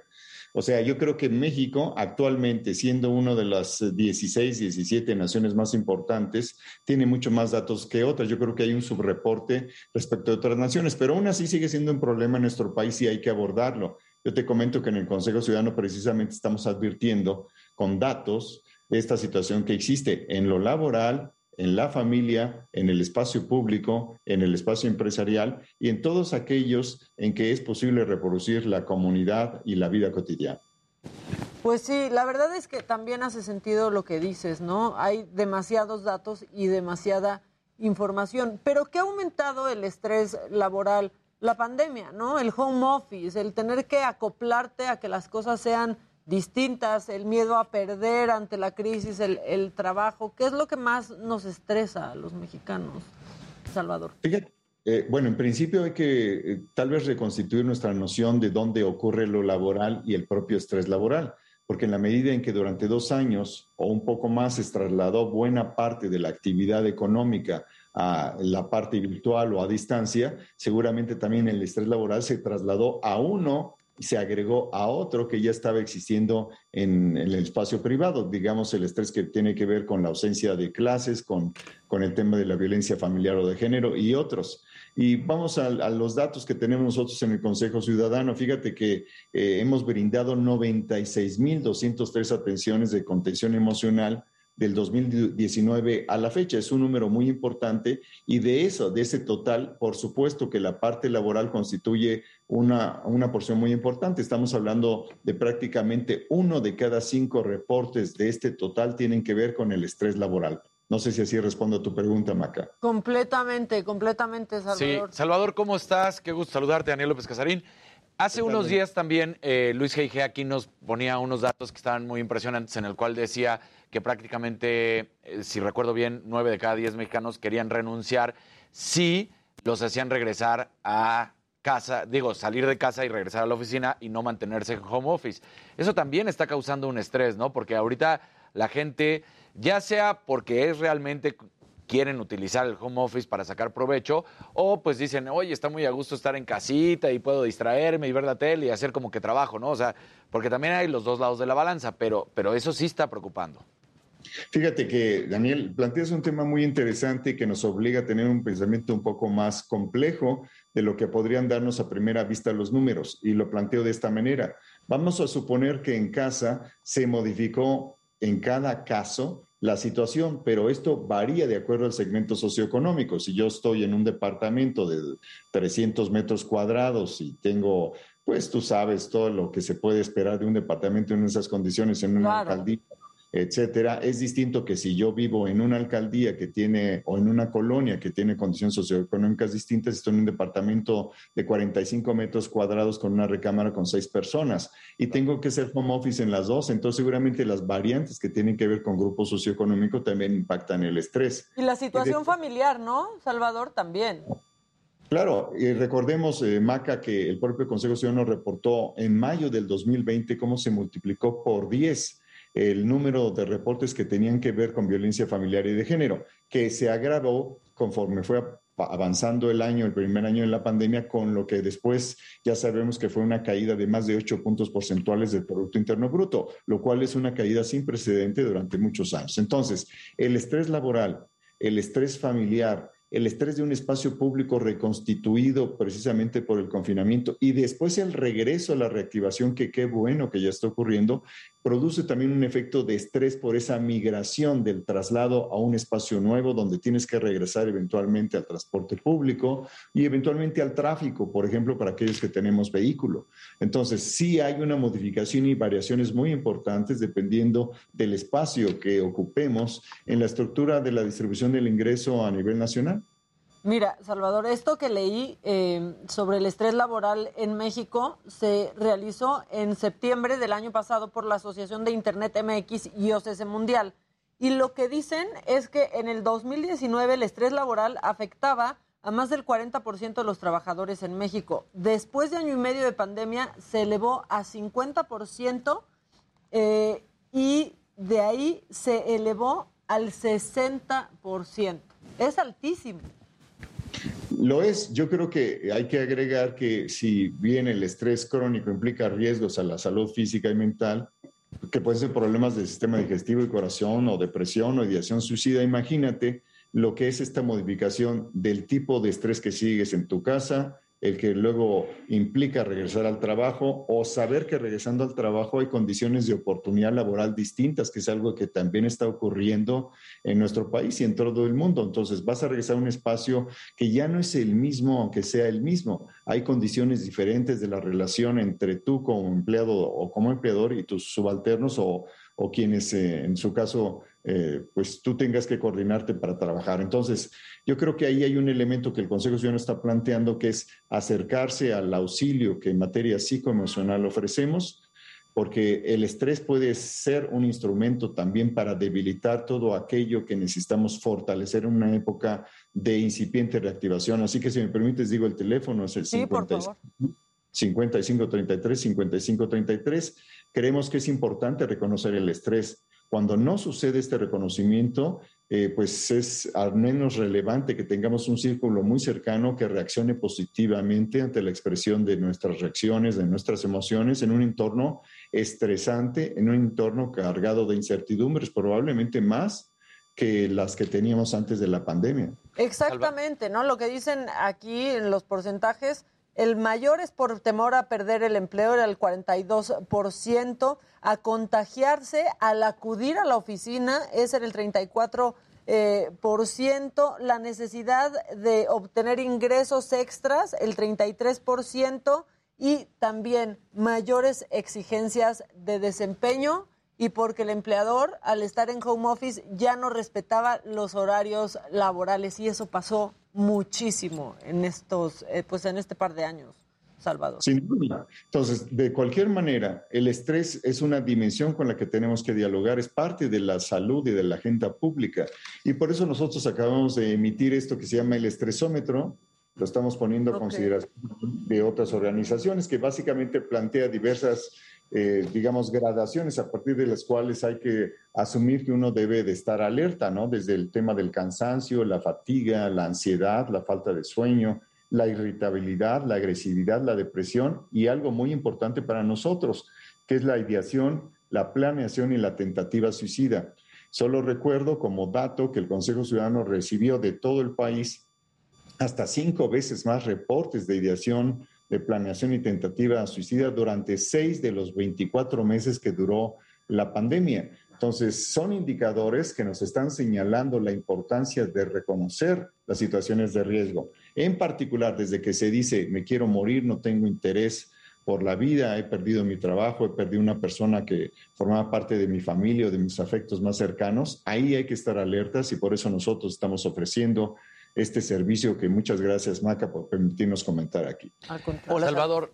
Perdón, Jimmy, vas a... Gracias. Salvador, buenos días, ¿cómo estás? Te saluda Jimmy Sirvent. Este, yo de, pronto lo comparo un poco, ¿no? Con eh, sistemas de pronto europeos. Yo, como ejemplo, mi hermano vive en Barcelona y aquí en México no te puedes detener, no puedes detener este, tu vida laboral, tienes que trabajar todos los días. Él, por ejemplo, vive en Barcelona y se pueden dar bajas temporales o pueden pedir bajas temporales justamente por estrés o por ansiedad y el mismo gobierno te da estas bajas temporales como si te enfermaras de cualquier otra cosa. Bueno, en ese sentido yo creo que hay diferentes sistemas de atención a la población y no necesariamente, aunque parece muy generoso en el caso de España, yo recuerdo en los 2000 y los 2010 se discutía si Grecia, Italia y España estaban siendo eh, suficientemente productivos para permanecer en los estándares eh, de la Unión Europea con esas facilidades que le daban a un segmento tan amplio de la población, en contraste con lo que estaba ocurriendo con Alemania, con Inglaterra, inclusive con Francia, pero sobre todo también con Dinamarca y Noruega. Entonces, hay diferentes niveles y sistemas de salud y de apoyo a la población cuando no tiene empleo, cuando no tiene salud, en este caso salud emocional. Ese ejemplo de Barcelona pues está, está padre, pero yo creo que sería muy difícil esperar que en países... Un poco realista, ¿no? Exacto. Eh, un poco difícil de pensar que se puedan aplicar en países tanto latinoamericanos como inclusive en países europeos que están en plena competencia. Pero justo por ahí, Salvador, ¿no? Sigue, sigue la. Falta la cultura laboral en nuestro país, ¿no? Porque no es necesario, eh, pues, nada más ver el puro hecho, ya lo decía hace un momento Maca, que los mismos pues jefes no respetaban el horario, Jimmy poniendo el ejemplo a su hermano, pero en Estados Unidos que sí es muy claro el 9 to 5 y a las 5 se apagó, se cierra y el teléfono, ¿eh? exacto, o sea, y hasta ahí se acabó y en cambio aquí son las 11 de la noche, 12, 1 de la mañana y te siguen mandando mails y tú dices... Y te sientes mal si contestas al otro día. No, o sea, falta una cultura de los dos lados, ¿no? Tanto del empleador como del empleado. Decir, no, pues no, es mi momento. De pronto ya se trata también de un tema de acoso, ¿no? Hablábamos de un tuit que se hizo muy viral de una persona que había renunciado a su trabajo porque su empleador, ahorita que están en home office, le pedía que le mandara la ubicación en tiempo actual para ver qué nos estaba saliendo de su casa. O sea, los empleadores también... Tiene que haber cultura, como dices tú, Casarín, ¿no? de, de, de respetar los derechos del trabajador. Claro. Yo creo que es una agenda muy importante. Recordemos que además de la población económicamente activa, cuatro de cada diez están en la economía formal. Pensemos en seis de cada diez que no están en esa economía. ¿Cómo se llama el estrés laboral?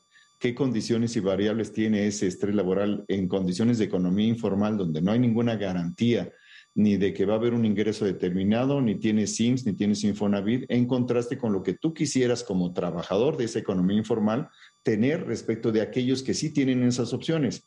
Y también es cierto que de parte de los empleadores pues hay excesos a veces, pero también de parte de los empleados. Aquí en el Consejo Ciudadano pues tenemos las voces de ambos. Está aquí la Coparnit, por ejemplo, está aquí la Canaco, la Canacintra, la Canadevi y otras cámaras que plantean, bueno, mis empleados en general de muchas empresas son pues muy responsables, pero hay otros que aprovechaban el home office para hacer otras cosas. Entonces, mientras estaban atendiendo un, diplomado, estaban atendiendo Netflix y además estaban mandando cosas que no necesariamente tenían la calidad que yo estaba exigiendo. Entonces, yo creo que es una cuestión de madurez, de productividad, de compromiso de cada una de las partes, porque finalmente lo que hay que apostar como ciudadanos es que desarrollemos esquemas de colaboración, de contribución, que permitan la reactivación económica, pero también que se respeten los derechos de todos. Oye, y otro dato que yo encontré, este, pues poco más que macabrón, eh, Salvador, es que las mujeres somos las que más padecemos estrés laboral, el 65%. El 70% de estas mujeres tenemos entre 30 y 49 años y el 73% son mujeres con estudios de posgrado. Pues ahí tienes también otra forma de verlo, es que las mujeres tienden mucho más que los hombres a hablar de lo que sienten. Tienen que mucho es lo que ya hemos platicado, ¿no? Que los hombres simplemente no lo hablan, no buscan la ayuda. Sí, o que son más, eh, tal vez a veces más elementales, ¿no? En las formas de comunicarse o de tomar decisiones. Y ya no me gusta aquí, me voy.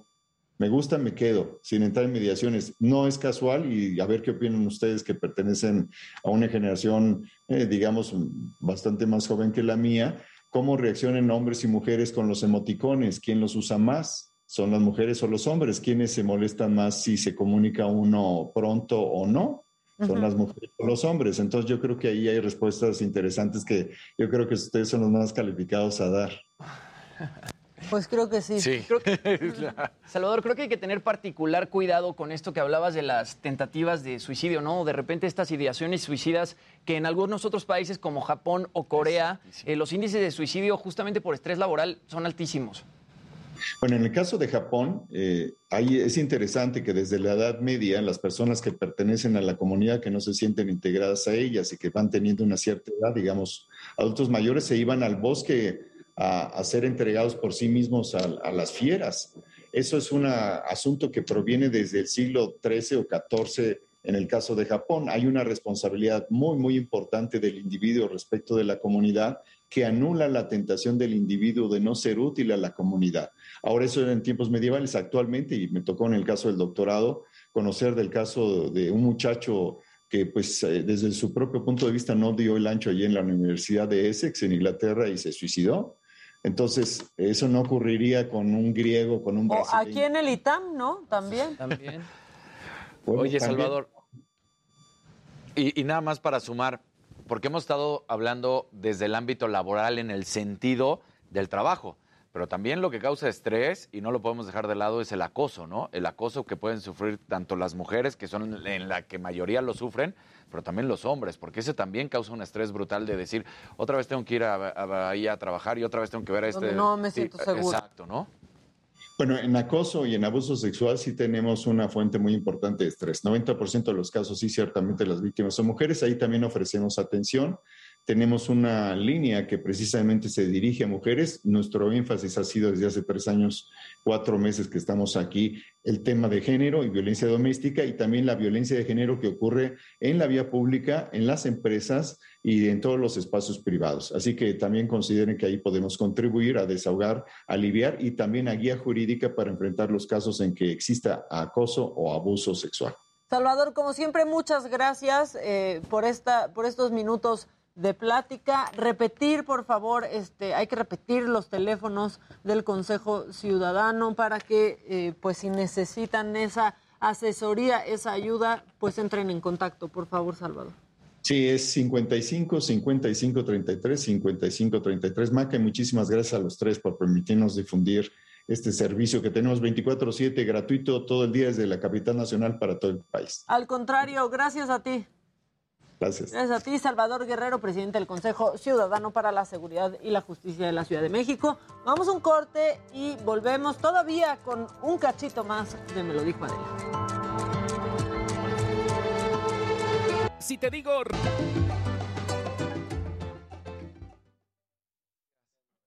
¿Qué tal? Qué gusto, Pablo, igualmente. ¿Qué onda? Pásale, pásale. Pablo. ¿Qué onda, Pablo? ¿Cómo estás? Bien, ¿y tú? Todo bien, Mucho gusto. Mucho gusto. Igualmente, ¿qué tal? Patricio, sí, sí, sí. Pablo, mucho gusto. Vamos al baño, no vaya a sonar.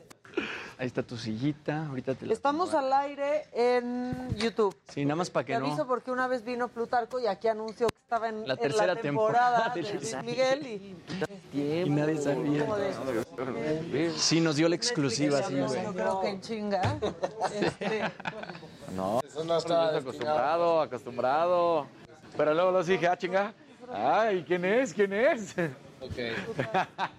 si no soy tú, ¿ves? Luego, luego. si estás en una serie de Netflix que no puedes decir todavía, no digas, porque aparte qué bárbaro, Vamos. ¿cómo se dan cuenta? Te voy a poner ahí un momento. Sí, todo lo ven, todo lo escuchan. Además, además yo creo que pues, siendo una serie como la de Esa. Claro. sí. tamaño de Luis Miguel, pues a cualquiera le puede pasar que de repente pues dices, ¿no? Sin esperar que en ese momento vas a estar diciendo algo. Claro. Claro. Tiene, tiene muchos oídos, ¿no? Un proyecto de ese tamaño. Obvio. Sí, monitoreando todo el tiempo. Todo el tiempo se está monitoreando. Y controlan muy bien la información que se distribuye para la promoción. Sí, Claro. Entonces, La neta. Le ha de haber tocado su regañito a Plutarco de una Sí, forma u nos otra. dijo después. Sí. Sí. le había tocado. me, me acuerdo que hubo un momento en el que nos llegó un mail a todo el elenco. De por favor, les recordamos. Les recordamos, por favor, no puede. Ah, fue culpa de Plutarco. No sé, yo no me enteré si Fue por Plutarco. Pero ahora me hace todo el sentido lo que estás diciendo. Fue por eso, fue por Fue por eso. Así nos ha pasado aquí, aquí mucho. Y es que qué fenómeno, Luis Miguel. Estuvo impresionante. Miguel, qué maldito. Sí, tu era. personaje estuvo muy Sí, cañón. fue un hijo de la chingada. Sí, güey. personaje, Me divertí mucho. Sí, sí, sí. Sí. Es- eh, era un personaje que tenía... Muy astuto, ¿no? Pero, y- sí, cuando yo llegué ya al, al proyecto ya tenían como muy masticado, muy platicado el rumbo que tenía que tomar ese personaje. Y, lo tenían, pues, eh, o sea, habría sido un proceso creativo entre cuatro, cinco, seis personas, ¿no? Obviamente lo había escrito Daniel Krause, pero pues había habido muchos que habían opinado ahí y este, entonces había mucho, había, había mucho contenido, o sea, me daban muchas ideas para volver al personaje, pues, frío, calculador, este, Ujú. y nos, divert- nos divertimos mucho. Sí, porque era un villano Pensamos que... además que, que tenía que ser para que brillara más el personaje protagonista que era el de Luis Claro. Miguel, pues tenía que tener alrededor a personajes muy oscuros. Sí, sí. Y tú eras Y este, pues, oscurísimo, sí, ¿no? sí. Porque aparte, o sea, eras como un resentido, pero acomplejado del papá, o sea, como súper dañado. venía, venía como de un ambiente tóxico, familiar, este, que se reflejaba pues también obviamente pues en la chamba, en cómo, cómo iba, se iba, iba tomando ventaja. Sí, que luego tienes al otro villano al que hizo Juan Ignacio Cane, que era José Pérez. Sí, sí. Muy buenísimo, diferente. Buenísimo. Sí, sí, sí. buenísimo también. Pero muy diferente. Sí, es el Juanchi, que por cierto ayer en la noche hablé con él. Qué chido. Ahí nos mensajeamos. Eran muy siniestros, eso es la... El consenso general. Sí, ¿no? Era Sí, siniestro. sí, no, bueno. Sí, pobre Luismi. Me escribían muy seguido así de ya deja de hacerle cosas a Mickey. No te robes el dinero de Mickey. Claro, es que te robaste todo. Sí. Bueno, no todo, pero mucho. Pero al final el personaje no se salió con la suya. No, pero ya no me acuerdo en qué acabó, pues te corrieron y así, ¿no? ¿O qué pasó? Sí, acaba en que pues sí, este, o sea, pues, mi personaje confronta al personaje de Luis Miguel. Y ya va y- Entonces, pues, ya me corre y va. Y me amenaza. Y obviamente, pues, la amenaza viene de la mano de, de que mi papá es el que va a ejecutar la amenaza. Ah, sí, ya me acordé. mi papá es el Era que- Juan Carlos Colombo. Era Juan? Carlos. Colombo, sí. Ya me acordé, perfecto. Bueno, Ahora, algo que me es que, o sea, lo padre de las bioseries es como ir siguiendo de, ah, ¿quién era ese güey en la vida real? Y que aquí salieran con... Es, o sea, es una mezcla de muchas personas Sí. en una. Era así, como, no. ya, o sea, no, yo Entonces, quiero ah, yo saber a quería quién ubicarlo, odio. yo quería Claro. ubicarlo así de- Informativo de fin de semana. Todos los sábados de 8 a 10 de la mañana.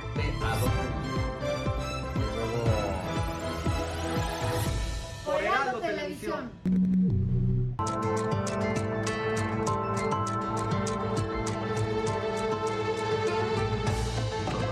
Bueno, ya estamos de regreso, ahora ya estamos al aire también en televisión. Ya, al y aire está- doble.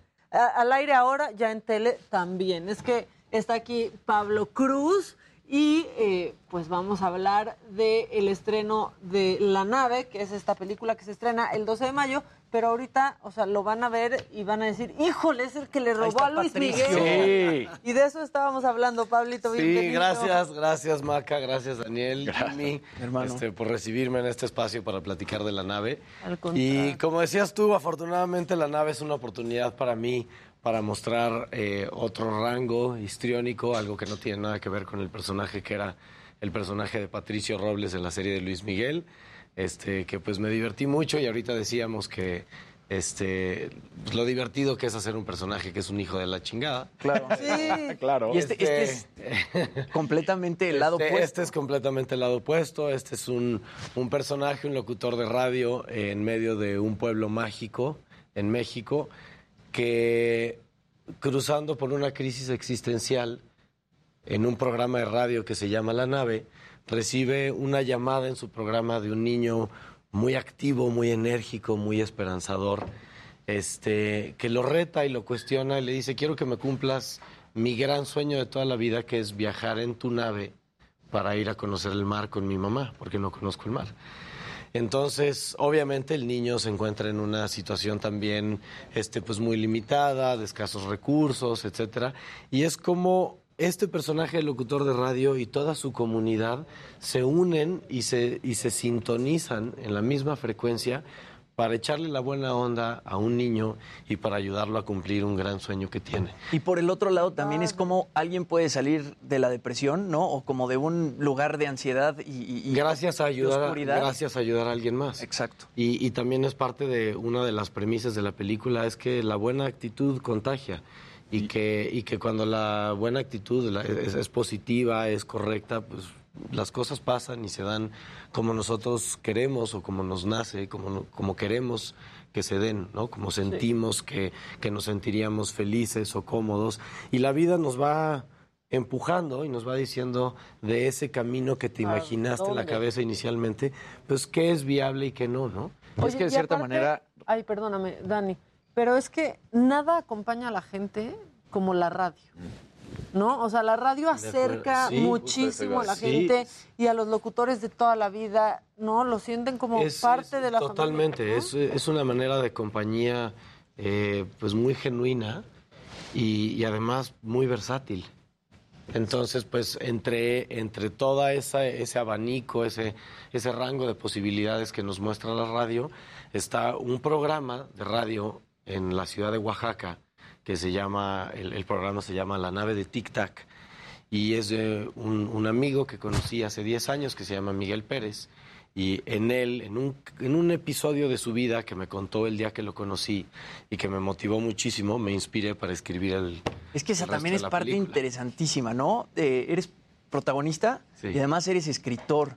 Entonces yo creo que eso te padre. permite este, pues muchas cosas a la hora de tú ponerte frente a la cámara. Tú conoces el texto a la perfección, ¿no? Y si quieres tú de pronto Es, una- es mover un una- arma de doble filo, porque también yo, yo estuve trabajando este, solito en el guion cuatro años.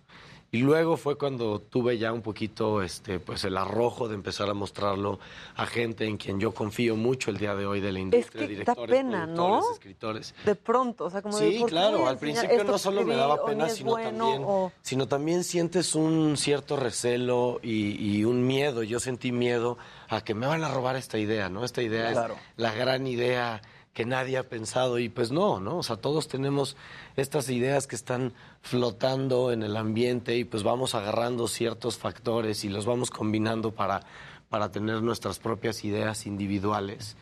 Este, entonces cuando yo puse la, la película, el guion en manos de el director de Batán Silva, que también este, pues el día de hoy un gran amigo, este, muy admirado y querido, eh, este, que hizo esta película muy grande, que elevó el tamaño de esta película. Este, una de las cosas que platicábamos al principio era, pues, ¿por qué, por qué queremos contarla? ¿no? Y él me permitió ver todo lo que yo había escrito desde un punto de vista más objetivo, no el punto de vista del el actor que se quiere también procurar una oportunidad de trabajo, sino también dónde estaban las fibras más sensibles de la historia que tal vez yo como escritor primerizo, novato, no estaba tocando al principio. Y es que es la fusión, eh, justo para allá iba con lo que decía eh, Maca, pero en este momento es como la fusión perfecta, la simbiosis de la película, porque te permite lo visual sin olvidar que eres un personaje, que eres un locutor de radio, que tiene que utilizar la misma imaginación. Entonces como, a ver, tengo que imaginar, entonces como la cuarta pared, tengo que imaginarme para luego transmitirlo visualmente, que la gente lo... Y creo, que, y creo que ahí radica la razón por la que la película conecta, conecta tanto con la gente, perdón Daniel.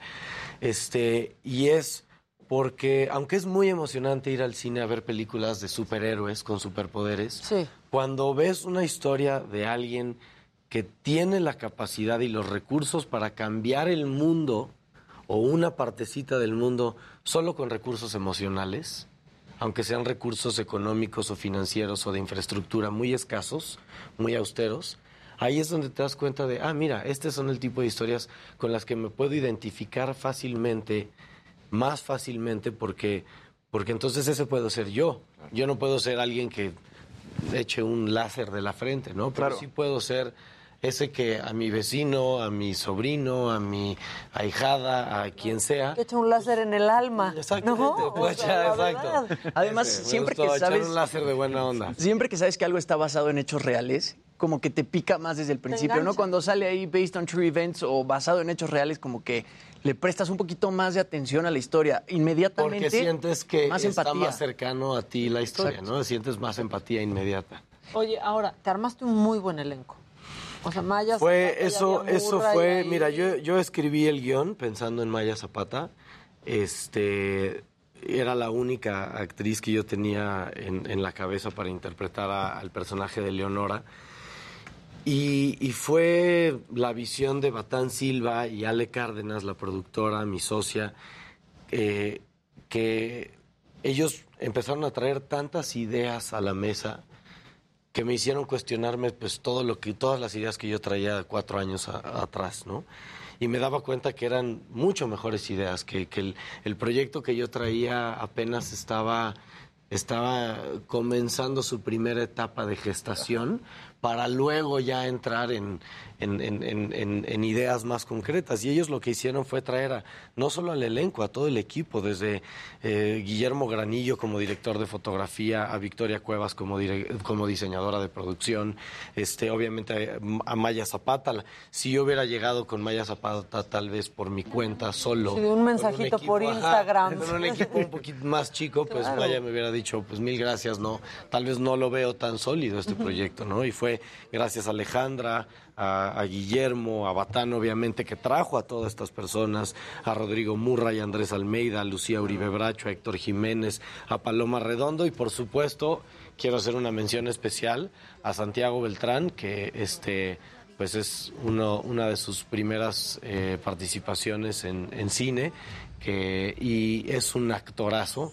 Un, un niño en esta película, cuando filmamos la película, en ese momento un niño de 8 años que tiene una sensibilidad y un entendimiento de la escena y del, y del, y de las condiciones este, en las que se encuentra el personaje del niño, que por eso transmite tanto, con, con- con tanta fuerza y con tanto poder.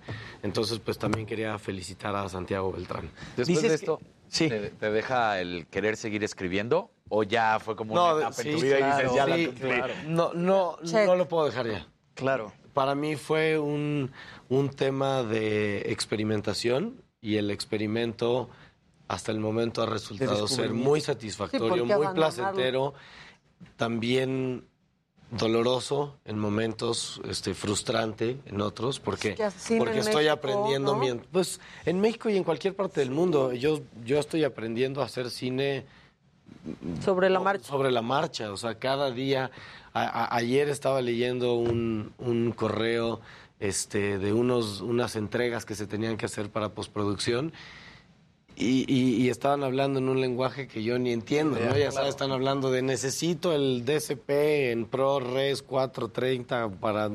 Entonces yo decía, hay, hay cosas que ni siquiera entiendo y que estoy aprendiendo y que pregunto, porque pues yo, yo empecé escribiendo una historia como cuento y ahora terminé pues también en la parte de, de- de- hasta de distribución, ¿no? Obviamente con un gran aliado y guía que ha sido Cinépolis Distribución, que sin ellos esta película no hubiera tomado tampoco las dimensiones que ha tomado Claro. ahora Eso- para estrenar con 500 salas de cine a nivel nacional. Y además siendo garantía además que aunque usted no lo crea, la gente que nos ve, de pronto este tema de la, de la garantía Cinépolis sí es garantía.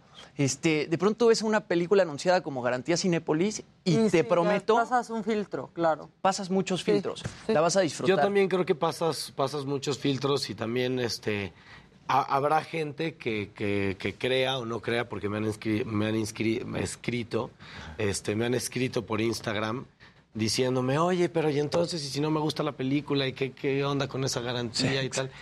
Y pues no sé los bemoles de la garantía, de cómo está, este, de cómo ofrece esa garantía Cinepolis. Sin embargo, yo estoy seguro que esta es una película que conecta con la gente, porque no es una película. Hace poquito me decían, oye, tu película no, no dejó de ser mi película hace muchos, muchos, muchos años. Eh, yo la empecé a escribir en el 2012 Guau. y se va a cumplir exactamente un ciclo de 10 años eh, en su estreno el 12 de mayo. Y se produjo además en 2019, ¿no? no Y se produjo en 2018, en 2019 la terminamos de, ya de postproducir, nos fuimos a cinco festivales internacionales y luego íbamos a est- estrenar en el 2020, pero, pues, Pero con no la existió. pandemia estamos aquí. Bueno, pero la libraron para filmar sin, sin pandemia. Sí, no, filmamos o sea, la lib- 2018. La libraron Sí, sí, sí. perfecto. Sí, muy bien. Pero de todas maneras, Todo qué, se volvió qué más estrés no poderla sacar, ¿no? O sea, tenerla ya lista en 2019 y de repente, ¡pum!, cae la pandemia y no la puedes sacar. Sí, y por otro lado, estoy, estoy convencido que la persistencia este, pues, eh, remunera. Yo nunca, nunca dejé atrás la idea de que estrenáramos en salas de cine. Para mí esta era una película que es una experiencia que se necesita vivir en familia en salas de cine. Es un, es un soundtrack con una música que pues se le invirtió una buena lana y, una, y, y- y muchas horas de, de- de- de- de trabajo, de esfuerzo, para ver si esta era la música correcta para esta película. Y, y entonces, pues, ver esta música con esta fotografía de, de Guillermo Granillo, que es un, un director de fotografía espectacular, de verdad, o sea que muchos directores de Sí. fotografía en México lo ven a él como un maestro. Entonces, ir a ver esta película en el cine por la música y por la imagen, creo que, creo que es una... mm, Creo que vale la pena. Oye, Pablo, y yo estaba pensando, desde que la escribiste, ¿pensaste en ti para protagonizarla? ¿O fue cuando llegó toda esta gente al equipo y alguien volteó y te dijo, oye, pero hazla tú? Porque No, sí, sí, pasa, la, ¿no? sí la pensé desde el principio en que, en que yo la quería protagonizar. Y por un momento hubo, bueno, hubo varios momentos de duda a través de los años donde tal vez pensaba yo, tal vez no soy la persona correcta, tal vez yo no soy el actor correcto para interpretar este personaje y es mejor que tratemos de traer a alguien más con este que tenga una una carrera en ese momento yo me decía a mí mismo que tenga una carrera que, que resuene más o que un nombre con más followers y, y poco a poco te digo dejó de ser dejó de eso, ser ¿no? una Sí. película dejó de ser una película mía y todas estas 400 personas que fueron entrando poco a poco a la película y que se volvió el, el tema de la película, que es la importancia y lo divertido y, lo, y el alcance de la voluntad colectiva, también permeó fuera de la pantalla. Entonces terminaron siendo un esfuerzo colectivo de 400 personas para que una historia de un héroe cotidiano mexicano se cuente a lo largo y ancho de todo el país. Y creo que de pronto eh, es lo que ha pasado con tu propia carrera, ¿no? Lo que de repente también te impulsa y dices, la voy a protagonizar. O sea, lo que pasó con Luis Miguel la serie también fue algo extraordinario. Y todos estos años, desde que le escribiste hasta ahorita, pues has crecido muchísimo tú también como actor. Sí, sí, definitivamente. Y eso fue, bueno, eso, sí quiero creer que sí. Y, No, eso claro. es por, y eso es por la confianza que, que me han dado muchos directores. Entre ellos, empezando por Batán Silva, eh, que me hizo creer en mí. O sea, aunque yo estaba convencido de, de- de las cosas que podía, de mi capacidad de involucramiento o de mi capacidad en, de, Actoral y todo. Sí, claro. este, mi capacidad como, como productor y como actor, yo, yo no estaba seguro de qué podía hacer, yo no estaba seguro de, de qué tantas responsabilidades iba a tener que delegar a causa de mi inexperiencia. Y fue gracias a que Batán me dijo, no, o sea, este, este es tu proyecto, tú lo puedes levantar, hazlo de esta manera, tú lo puedes protagonizar me fue dando mucha confianza y luego también, no, no quiero, digo, ya que lo mencionaste, Jimmy, trabajar con Beto Hinojosa en la serie de Luis Miguel para mí también fue otro nivel con otro director que de otra manera también me dijo, mira, también puedes encontrar otros recursos dentro de ti este, y los puedes buscar de esta otra manera, ¿no? O sea, todos estos en mi vida han sido maestros para mí y Batán Silva pues me fue enseñando varias cosas y me sigue enseñando porque acabamos de terminar, acabo de terminar un personaje en una serie que se va a estrenar en HBO el siguiente año. Esto espero Eso que no sí se puede decir. Esto sí se puede decir. Este, para HBO el siguiente año, donde dirige también Batán Silva. Y Beto Hinojosa en la serie de Luis Miguel, de otra manera también fue mi maestro. Me fue enseñando cosas de, de- de mis propias herramientas que a veces, eh, pues, el ego o las emociones o el nervio te van cegando o me van cegando. Yo escucho que mencionas el soundtrack de la película, ¿no? Mencionas la música de la película eh, y a mí eso me gusta mucho porque de pronto vienen productores o vienen directores o vienen actores y la, la música casi siempre como que queda un poco en segundo plano, ¿no? Se ignora un poco. eh, la música la Hace produce la justamente, sí, Hace la película. acompañando. Pero de pronto Totalmente. lo pasan de largo un poco y me gusta que lo menciones. La música la hace Andrés Almeida y la hace O Mariana. sea, la, la- la música de la Rusia es película. increíble. Rusia es Exacto, increíble. es increíble. Bueno, la amo. Te amo, Rusi, si nos estás Es viendo. Y espectacular. Andrés Almeida también. Te amo, carnal. Este. Lo que pasó fue que obviamente traíamos muchas ideas entre Batán, Alejandra y yo. Entonces empezó a volver ahí como una mezcolanza de... Yo, yo trataba de ahorrar como productor primerizo en todo lo que podía, ¿no? Y entonces, Recortando así. tú. Oye, y este, vamos a hablarle a un supervisor musical que se va a encargar de hacer. Y yo decía, pero ¿por qué necesito? Ahora ya sé por qué se necesita un supervisor musical. ¿ok? Porque yo me eché toda esa chamba sin cobrar de un supervisor musical. Eh, obviamente con, con, con Y asistencia. de- asesorado, pues. no, asesorado y con, con gente, con Pero ya la- mucha gente que nos estuvo apoyando. en Con el la experiencia que traías de tu papel de Patricio, seguramente. Exacto. Pero imagínate sacar todas las licencias y com- comprar los derechos y etcétera. Y tuvimos la fortuna de que terminamos poniendo canciones como eh, The Thrill Is Gone de B.B. King, este, obviamente Love de Zoé, que eso tener una, Claro. una canción Increíble, claro. mexicana tan, Tan potente. emblemática, pues también nos hace, nos hizo sentir este, que pues la película también tomaba otras dimensiones. Eh, está obviamente la música de Almeida y Rusi y la canción que interpreta Rusi, que es nada más para esta película, todavía no la estrenamos y la vamos a estrenar el 3 de mayo, que es el, el día de la premiere en la Ciudad de México y ese día invitamos a Rusi a que la tocara en vivo. Entonces, pues bueno, esa acabo de decirles una sorpresa que tenemos Muy para el 3 de mayo. Y luego también tenemos a los Killers, también tenemos a Charlie García, también tenemos, o sea, se, se armó un, un- un soundtrack a otro, otro este, artista muy chido que se llama Barnes Courtney. Entonces, este, pues bueno, tenemos una, una mezcla este, multicultural del soundtrack que también se ve en el elenco, que también se ve en, en el tipo de, de historia que queremos contar, que queremos ser empáticos con, con- con cualquier tipo de persona, que, que no va, esta película no pretende ir cerrada nada más a un nicho, sino a toda la familia. Pues a, a mí ya, ya la quiero ver. Es que viendo aquí algunas escenas y, Y tu faltan- personaje se ve entrañable y el niño también. el niño, el niño de verdad, que yo les prometo que todos los actores en esta película, este, no puedo hablar de mí, pero todos los demás actores en esta película hacen un papel de verdad plausible, este, muy, muy meritorio, muy, este, para mí, muy gratificante y yo estoy agradecido con ellos para toda la vida. Pero Santiago Beltrán, el niño, hace un papel espectacular y espero que pues se, lo, se le reconozca. Qué padre que hables así porque sí suenan que te quedaste con ganas de producir más. Sí, sí, sí, Entonces, sí, sí, ¿no? sí.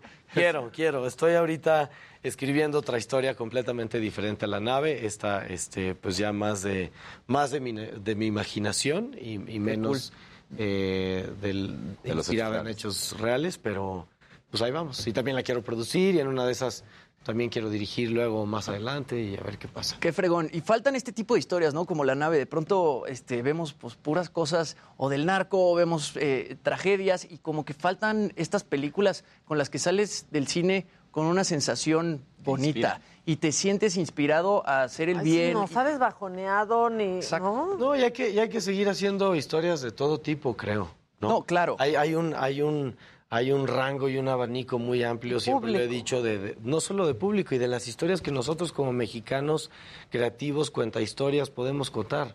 De todo tipo, de todo géneros, y, y- y que no se nos olvide también que de repente hay una realidad cruda y violenta allá afuera y hay, y hay gente que hace ese tipo de cine perfecto, pero también que esté en este tipo de propuestas como La Nave, donde lo único que queremos es que la vayan a pasar bien y que se contagie un mensaje No. de buena onda y de, y de actitud positiva. Sí, de pronto hasta inspirar, ¿no? Pues sí, claro.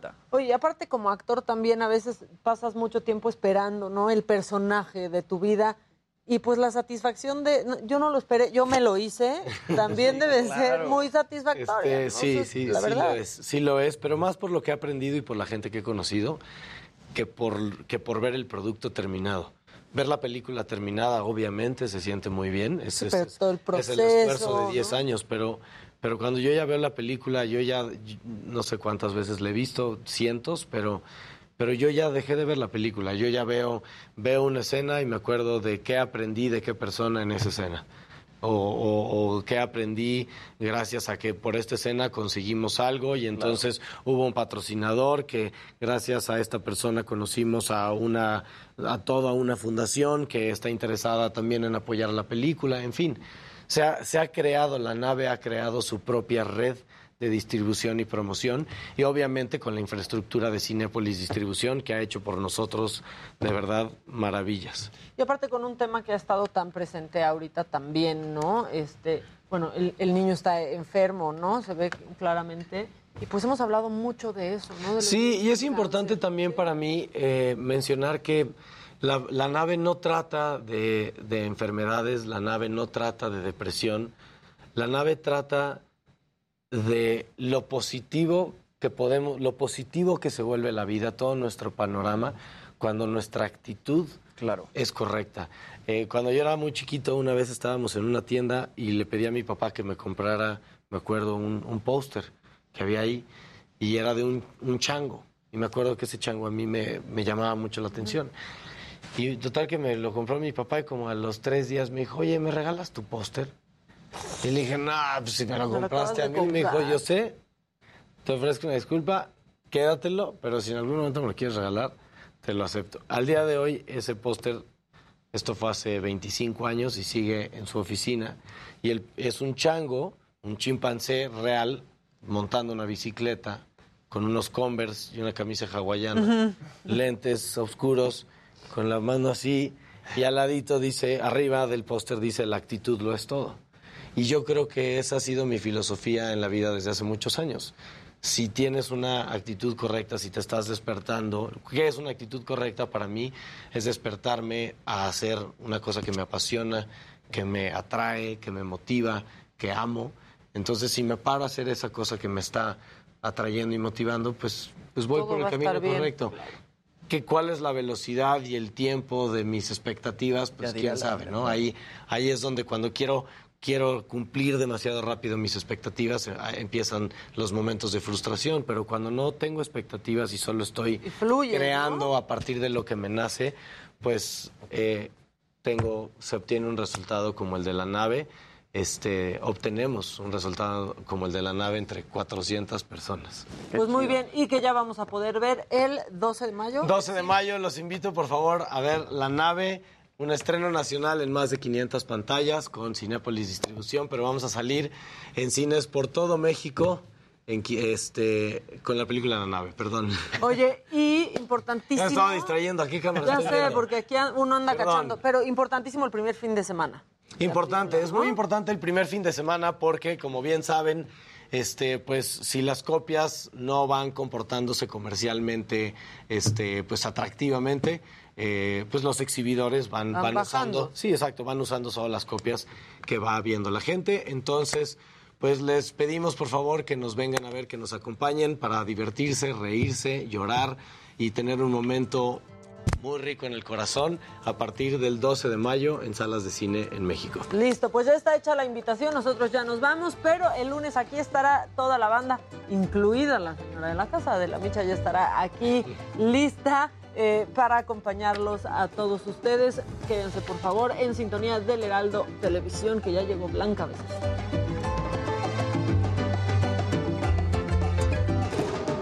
NetCredit is here to say yes because you're more than a credit score. Apply in minutes and get a decision as soon as the same day. Loans offered by NetCredit or lending partner banks and serviced by NetCredit. Application subject to review and approval. Learn more at netcredit.com/partners. NetCredit. Credit to the people.